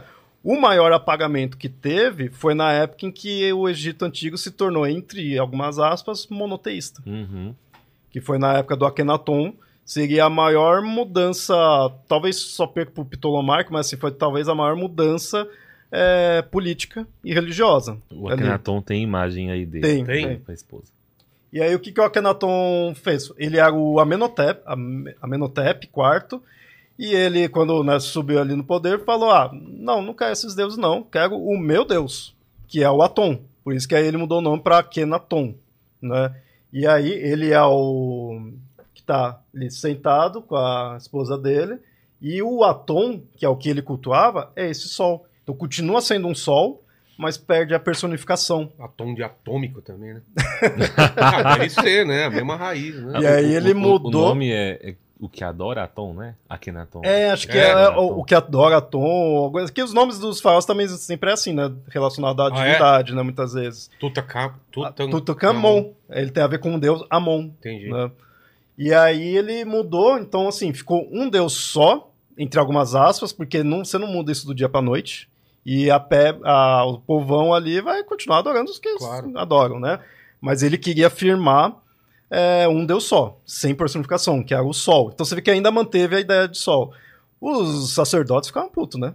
Porque eles falam, mano, e o nosso trabalho? Tipo, a gente mostra um monte de deus, a gente coleta os impostos aí referente a esses deuses, e, agora? É. Né? Por isso que não dura muito Então, também. imposto único agora. E aí ele muda a capital. Capital mudava direto. Que, que o mitraísmo também é em cima do Deus Sol também, né? Depois os romanos. nada- Aí dá pra fazer uma linhagem muito desde a Índia, Da Índia também? passando pra Pérsia, do Mitra, né? Pô. Passando pela Pérsia, tudo, indo pra Grécia, Cara, indo isso é Roma. Aí Mitra é um... tem muita Tem coisa. muita coisa, falar. E o lance da, da esfinge, como, é- como essa imagem do, do enigma, essa coisa do, do, te- do- do teste, Ah, existe isso? Do Enigma é grego. É grego. porque aí É? O pessoal acaba misturando por causa desse nome, né? Mas são esfinge, existe no grego? A, a- A esfinge, a figura da sim. esfinge? O que, Sim. que é esfinge? vão ser é, seres diferentes, tanto para os egípcios quanto para os gregos. Uhum. Você lembra agora da origem da palavra? Então, Mas é sempre misturado com a animal es- ou não necessariamente? Não necessariamente, assim, a esfinge, a ideia de se chamar de esfinge é mais a ideia de ser uma imagem viva. Tem gente que Isso. traduz esse nome como imagem viva. Então ele vai passar, que nem a semelhança que você vai ter da esfinge egípcia para grega é que é uma, um rosto. Da egípcia, não sei se dá pra dizer que é feminino, acho que não, É, né? costumam considerar que o da egípcia é masculino, É masculino. e É. da fevereira... E da, Grego. da grega é feminino. Da Da, grega... grega- é importante ser feminino, faz parte É, da ideia dela. é. Mas também tem um corpo de leoa, né, com asa, tudo, né? E essa questão das da, do mistério, da pergunta, assim, vem da grega. Então o nome esfinge é muito por ser essa imagem viva, Tá. né? Ali. Aí, na verdade, até pro grego, agora a gente, né, para explicar precisa ir pro grego, no grego até tem a hipótese de que existiria outras daquelas criaturas, tudo, e aí ficou conhecido o mito do Édipo, Uhum. aquele famoso do complexo de Édipo, que vai muito além disso, né, o mito dele, mas em, cer- em determinado momento ele encontra a esfinge que estava ali na cidade onde ele ia entrar, e a esfinge fala, né, "De- decifra-me eu devoro-te, É. né, que é a frase famosa. E aí tem o, a pegadinha dela ali, né, e, Das pernas, né? das pernas, né, qual, bi, qual animal é, anda de quatro de dia, de, de, De dois manhã, a- né? de manhã, de dois né, de pé É À à tarde. tarde, três à À noite, noite, né? Que aí a ideia de ser o homem, né? Já tô falando aqui pro pessoal se um dia encontrar, me É, finge. já, já, Sim. você já passa esse desafio aí. É o homem porque, né, de dia tá Engatinhando. engatinhando Levanta e depois tá com a com a, bengala, né? Eu, eu queria lembrar Ou se aqui, o Kid Bengala, já... Aí, é sempre, aí é- a vida adulta já é três, né? Você- eu não vou achar aqui agora. Eu tenho um vídeo no meu canal sobre as esfinges, onde eu falo das gregas e das egípcias. E aí, na época, eu pesquisei pra caramba até encontrar o, o que diz que é o único conto, é, um relato da história de uma esfinge na, no Egito Antigo, mas não tô encontrando aqui agora. Preciso Porém, é, fica como um, um jabá. Vocês vão lá e assistam Boa. o meu vídeo. O, que o o Felipe- título é? o- Esfinge? Eu acho que é a origem das esfinges. Tá. Eu coloquei lá assim: o Felipe, de um ano e meio atrás, sabia a resposta para essa pergunta. O. Felipe de agora esqueceu. E olha que sou eu que faço os meus roteiros. Mas a memória às vezes não pega tudo. Manda aí, Paquito. Ó, a Aninha Viana, ela perguntou sobre os templos e sobre as tábuas de esmeralda no Nilo. Hã? Tábua de esmeralda. Qual que era? Isso já é uma coisa mais. No bem- Nilo? É. Qual outra Não pergunta tem? Aí a gente vai vendo. Hum, Deixa eu ver aqui. Não É, lembro a memória. O Rodinelli Fernandes. Ah, ele- pera. Tábua Lembrou? de esmeralda é de Hermes Trismegisto? Ela não, ela não tá aí pra É, responder. vou falar, Ah, vou responder depois. É porque se for o Hermes, tri- eu sempre esqueço onde tá o S, Trimegisto ou Trismegisto? Trimegisto. Trimegisto, né? acho. o Hermes Trismegisto vai ser aquela figura que vai surgir da. Vou usar o termo sincretismo aqui, mas da união ali de aspectos do deus Tot, né, o, o deus da escriba que a gente falou, da- o deus escriba, da escrita que a gente falou, é, com o Hermes Sim. né? E aí, principalmente em, em rituais, em, em, em práticas magísticas, né? Até algumas correntes ocultistas hoje Até em dia hoje. se utilizam muito dos conhecimentos é, que vieram dele, é, porque ele seria tido como o, o conhecedor de todas as ciências, o conhecedor de todas as artes, uma figura lendária que alguns vão dizer que realmente existiu, alguns vão dizer que foi o deus Tote quando era humano, né? Uhum. E aí eu sei que a- as tábuas de esmeralda estão relacionadas a ele. Agora eu não sei se seria. Então talvez é uma coisa, talvez ma- é, ma- questão magística pode usar bastante. É que aí Sim. já também eu não manjo tanto, né? Não, não sou mago. Tá. Mas isso é interessante, ele falou do Tote de Hermes, que aí forma o Hermes Trimegistus. Lembra quando eu estava falando dos mitos de criação, eu falei da cidade de Hermópolis, Uhum. cujo deus principal que eles mais adoravam era Tote. Os gregos chegaram lá e falaram: Ah, esse Tote, ele é deus da escrita, então ele também é deus da comunicação tudo mais, ele parece com o nosso Hermes. Sim. Por isso que a cidade é Hermópolis.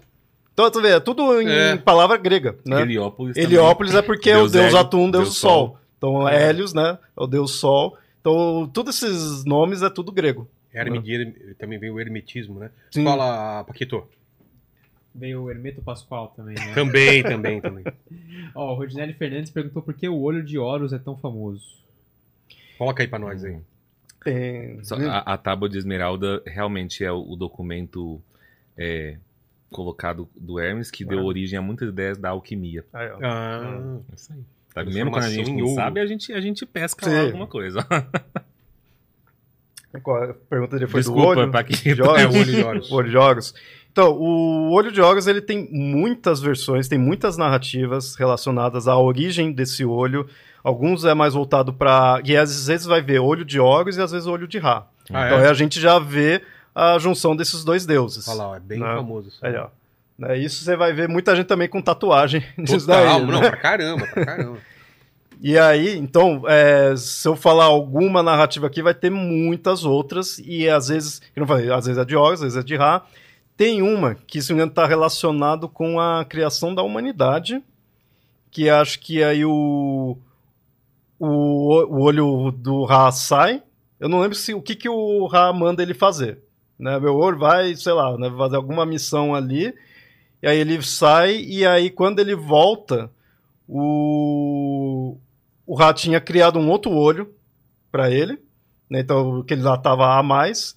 E aí o olho fica mó assim, né? Fica triste. Porque, porra, né? Voltei aqui, você me abandonou, né? Aí por isso que ele chora.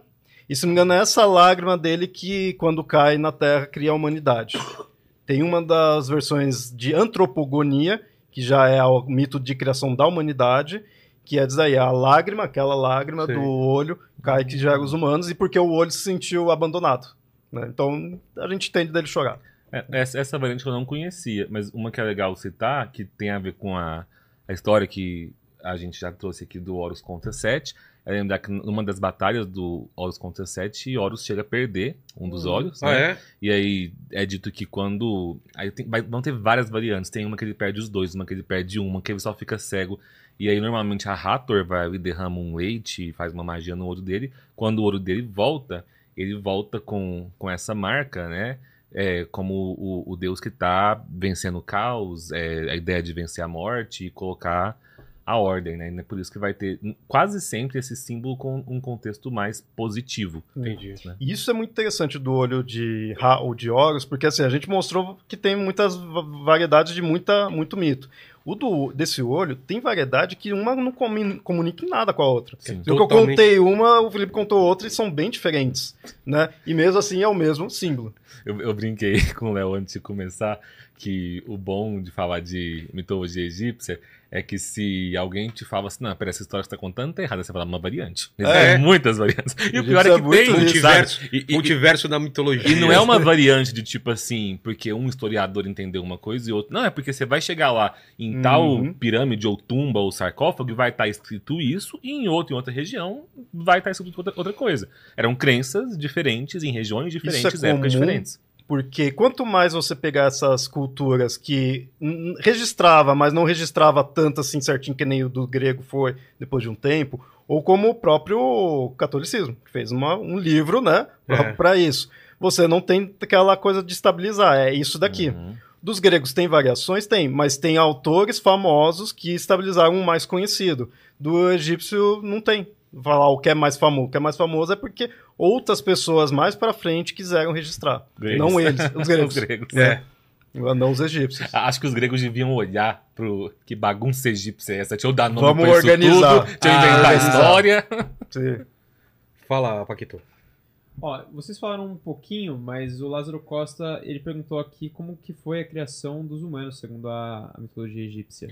Qual das 115 É, versões? então, a criação dos humanos, e aí a gente, depois completa, a gente vai pro lado da teoria da conspiração do eram os deuses astronautas, né? Que Uhum. ficou muito famoso, acho que década de 70, Sim, o começo dos anos Eric 80. Van Dyke, Van, da, Van Dyke, alguma coisa assim, né? É, Van, vê pra gente o nome dele, era um ah, Eric Van Rebers. Mas vamos lá, a criação dos humanos...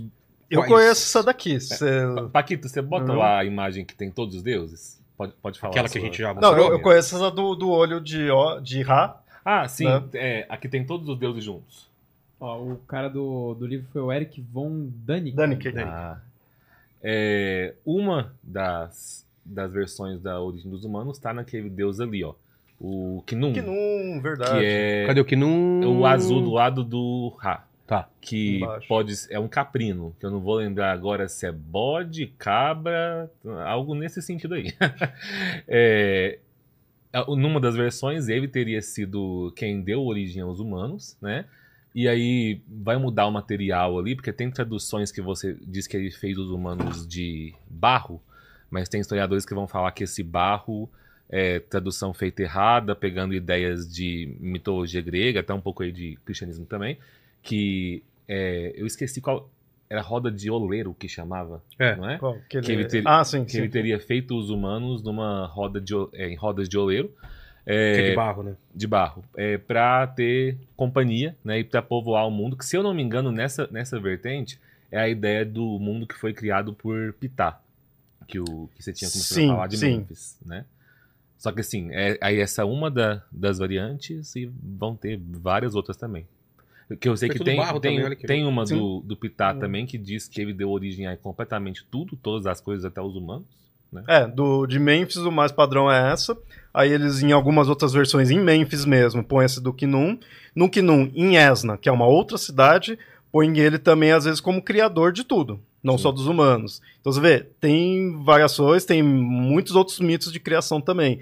E de, da humanidade também vai ter essa variedade. Mas o mais famoso realmente como Deus criador da humanidade é o Kinum. É o que, quando você, que nem eu falei do Heliópolis, é o que você pesquisa rápido, você encontra. O de criação da humanidade, se não me engano, é o do Kinum. Encontrar mais fácil. Que eu acho que o pessoal acaba associando com a ideia de Prometeu também. É. em criação do barro, Uhum, marca, né? entendi. Acaba sendo marcante. Foi? Ou tem mais? Ó, tem mais uma aqui. Esse é o da- bigode, o, Paquito. é, só me explica, cara. Por quê? O que, que ele tá diferente de quando eu, eu saí de férias? Ele, ele não tinha essa voltinha Cara, assim. é porque eu dei uma parada nele. Vem cá, vem cá. E aí O tá dando pra dar a voltinha. Não, porque não era assim. Era um bigode mais. Agora está um bigode de É que- respeito. É que antes É. ele tava bagunçado, É. aqui ele tava muito cheio, aí não dava pra fazer essa voltinha. Quase do aqui, Solano, entendeu? hein? Aí agora dá pra fazer, Ó, tá? Bacana. Pensa só deixar o bigode ou pensa deixar a barba também, que é dos egípcios? Ah, é, né? Eles é bem marcante a, É verdade. essa Aquela, barbicha. aquela barba assim, né? É, assim. Tem, tem não como deixar não ou tem- não tem? não tem, É, é que ela não fica cheia, fica só o cavanhaque Ah, aqui, então, entendeu? Então o- eu até tiro o cavanhaque, senão. Não vai virar não- não uma divindade aqui, egípcia. entendeu? Não vai conseguir virar uma divindade egípcia. Ó, até o episódio de mitologia nórdica dá pra deixar crescer e fazer É. um viking É mesmo, aí. né? Um viking já. Aí já dá, né? Fala, Paquitos. Ó, é, a Adriana Pacheco, ela perguntou se os adornos na cabeça e as vestimentas, tanto dos deuses ou em qualquer representação, qualquer pintura lá dos egípcios, tem algum significado específico. Sim, todos, Todos. É, essas têm. Ó, correntes. o, da, o da Isis ali. Primeiro. É, é o trono, no sentido dela estar no trono ao lado de Osíris. O Anki. Ah, o Anki teve na mão Ah, dela. É. Na verdade, o Anki teve na mão da galera toda, né? É mesmo, olha lá. Aí Todo mundo. Hathor. É. Vai todo mundo. Aí o Anki.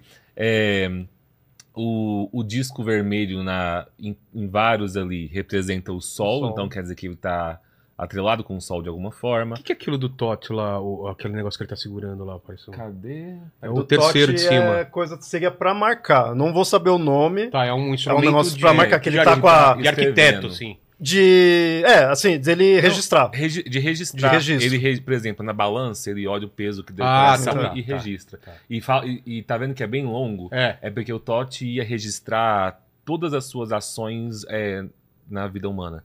Então, ele inclusive podia agir como advogado do morto, se a balança pesasse mais. E às vezes falava assim, não, mas calma aí, nesse registro Ah. aqui digital, ele Então ele vai aqui." registrando tudo. Você vê Entendi. que ele tá com a canetinha, né? É. Ali. O Awina Hathor, além de ter o, o, o sol, tá no meio de dois chifres, que é o símbolo da vaca. A vaca é o principal símbolo Hum. de maternidade. Ah. né? Então vão, vão ter várias deusas vacas. A Nut, que a gente falou, que é o céu, que ela fica de quatro, também é uma vaca de vez em quando. Tem essa figura, esse, esse objeto, né, que é, esse- sabe, esse...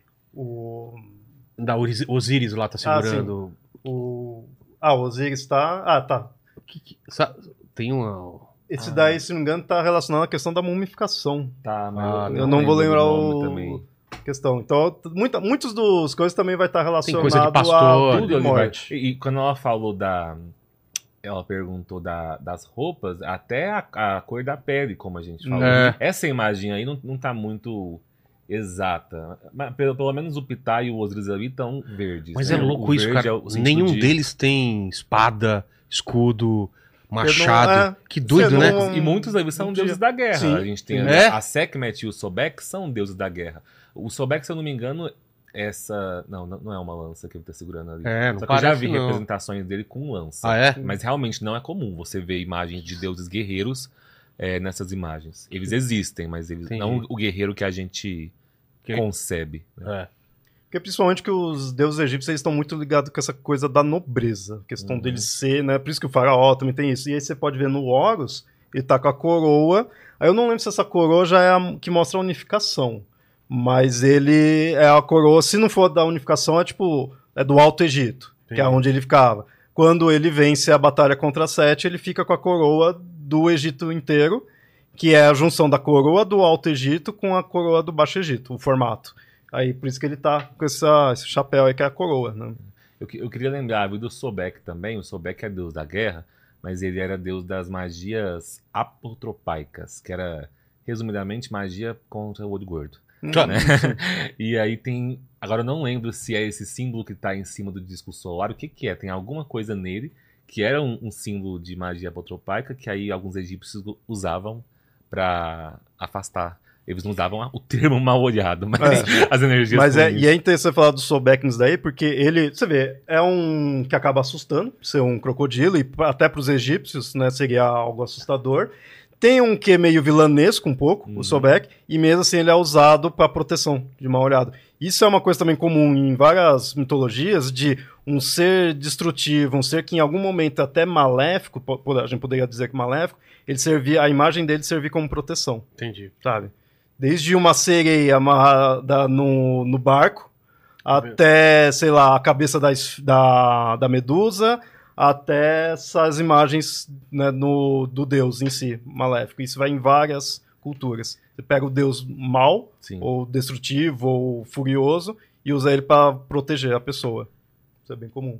Inclusive, tem uma, só uma curiosidade interessa- interessante do Sobek, eu não achei o nome, mas eu acho que era Pechuchus ou Pechucus, que era o nome de um crocodilo de verdade, que ficava na cidade. Qual que era a cidade que tinha o Sobek como templo? Era. O Paquito pode ver lá. Eu, eu- eu- cidade eu não vou lembrar. no meu canal também tem um vídeo Tem, falando é. disso, mas eu não lembro aqui agora. É, quem já jogou aí Assassin's Creed? Ah, é o que aparece, no, né? no Egito? Verdade. Tem uma missão eu que você vai lá É. e tem um, um crocodilo é, no meio do lago que a galera dá oferendas. Realmente, esse o crocodilo petuco. Pet, eu, acho, que- eu acho que é Pechuchus ou Pechucus. É uma Ele coisa assim. Eu não tô exagerando o nome. É um nome fofo. É um nome fofo. É, o crocodilo realmente existia e ficava lá com a galera é, é, dando oferendas pra ele, que iam desde comidas até joias. né? De joia ele não ia mas comida pra É. ele tava ótimo, né? Fala, Paquitos. O que foi? Foi. Agora é com, com vocês. aí, Se quiserem fechar alguma ponta solta, é com vocês. Dá um, um fechamento aí para pro tema. Um, um fechamento, um, um quase um Faltou coisa? É. E depois já divulguem suas redes sociais, fiquem à vontade Ah. aí. E agradecendo demais a presença de vocês. Trouxe presente inútil? Esqueci de pre- pedir no começo. É, eu, eu não falei nada que eu não sabia, É. eu não sei como Então, que quando é. for sua despedida, você já me. me Legal. me que manda. inclusive dá pra fazer uma ligação com o tema de hoje. Tem? Então, Que então isso, me manda já. Já pode. Pode, pode, pode. pegar aqui, já deixei Eita, separadinho Sim. aqui. Tem a ver comigo, com minha história, né, pessoal, assim tudo, e com até com o Egito. Por quê?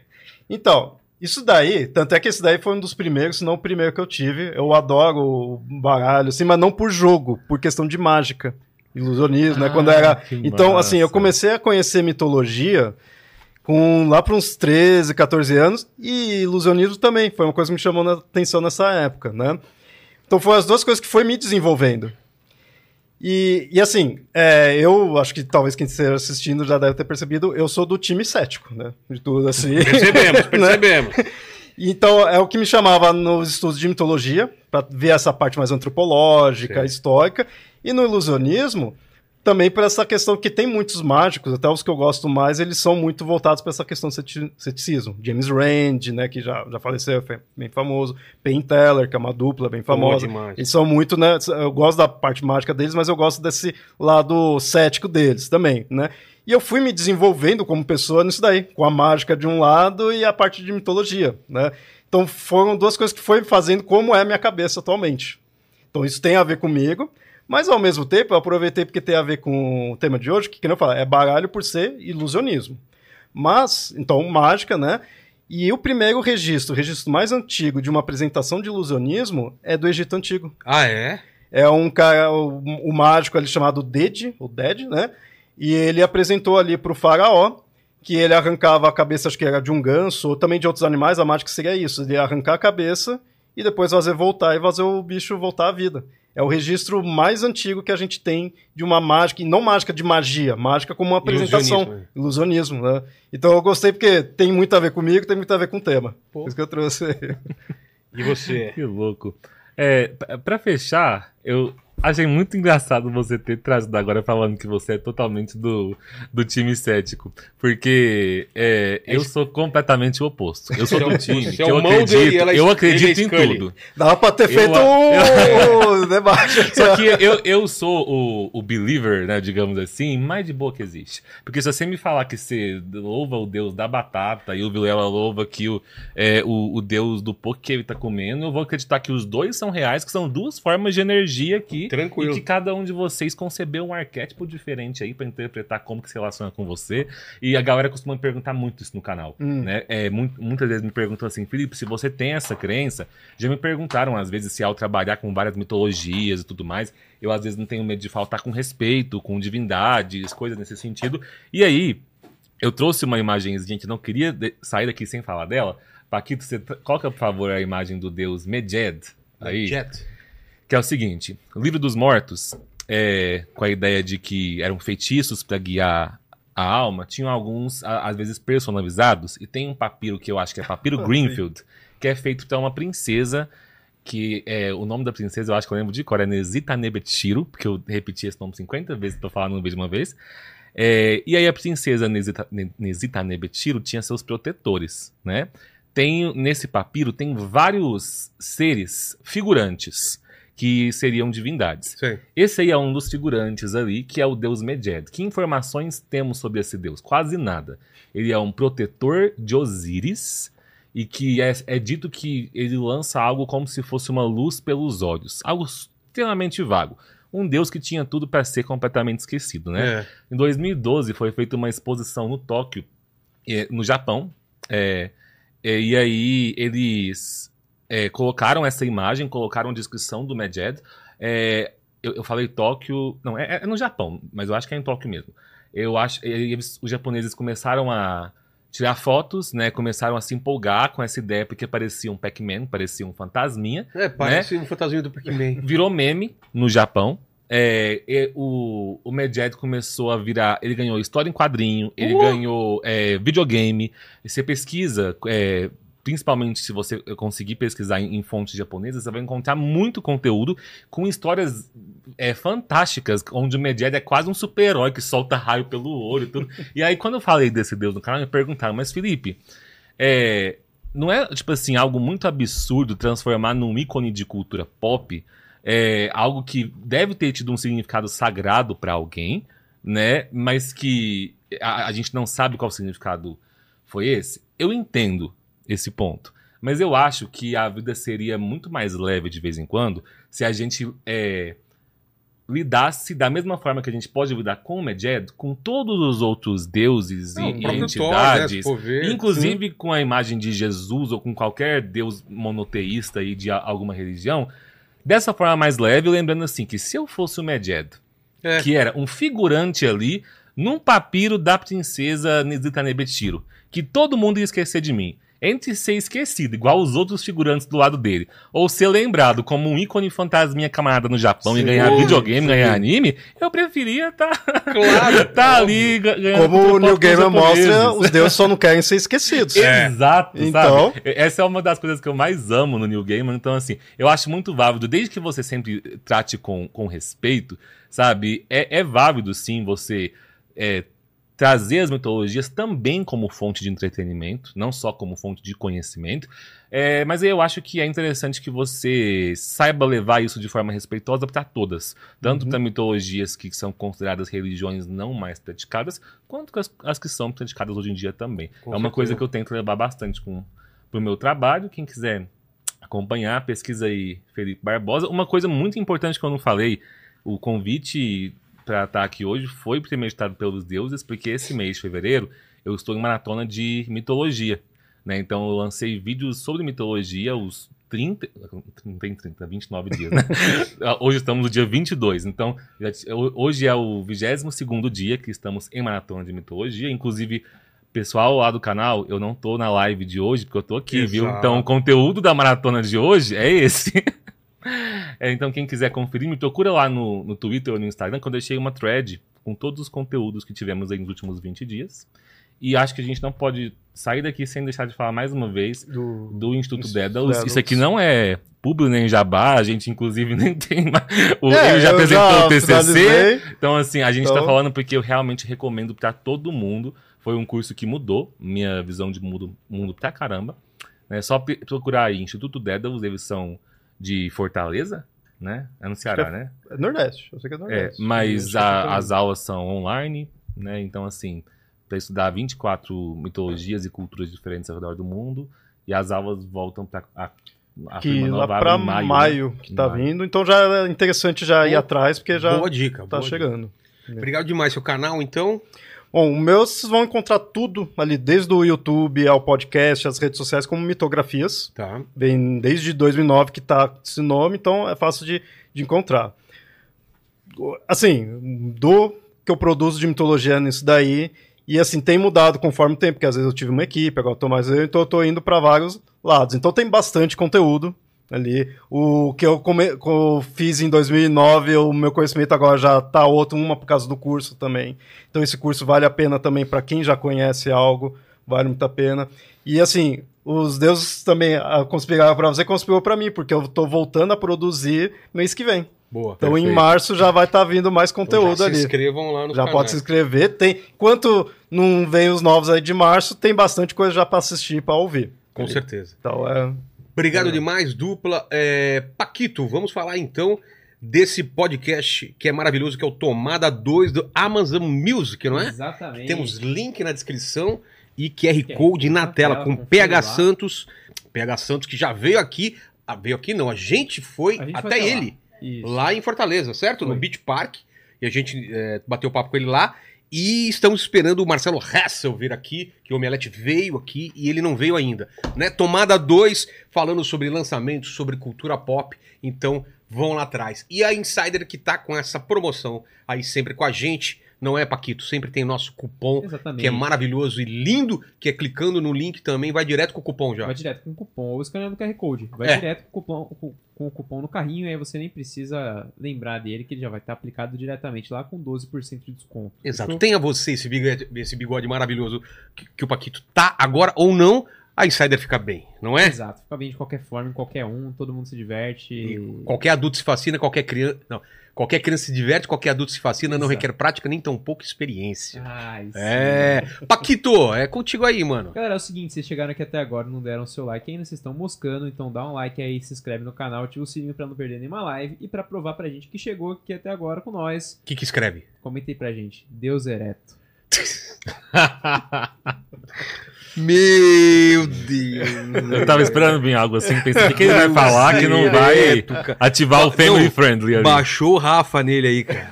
Que vergonha, Não, velho. ereto, ele pode estar Tudo bem, é, não, não, é verdade. é. Quem não assistiu a live vai É. imaginar que ele tá ereto. Tá, Ereto. tá certo, tá Entendeu? certo. Porque Exato. os egípcios desenhavam, né, pessoa? É, pessoa ereta, tá certo. Sim, ereto. Então escrevam nos Mas o que, que você comentários. tinha entendido, Léo? É, claro que não. Escreva nos comentários, então. Deus ereto. É Talafila, né? Tá, da- tá, tá na fila. Tá da fila é egípcia, né? Escreva nos comentários, então, Deus ereto, que a gente sabe que você sabe, que você sabe que a gente sabe. Falou? É nóis aí. Tenha um bom ano. Fiquem com a gente. Beijo no cotovelo e tchau.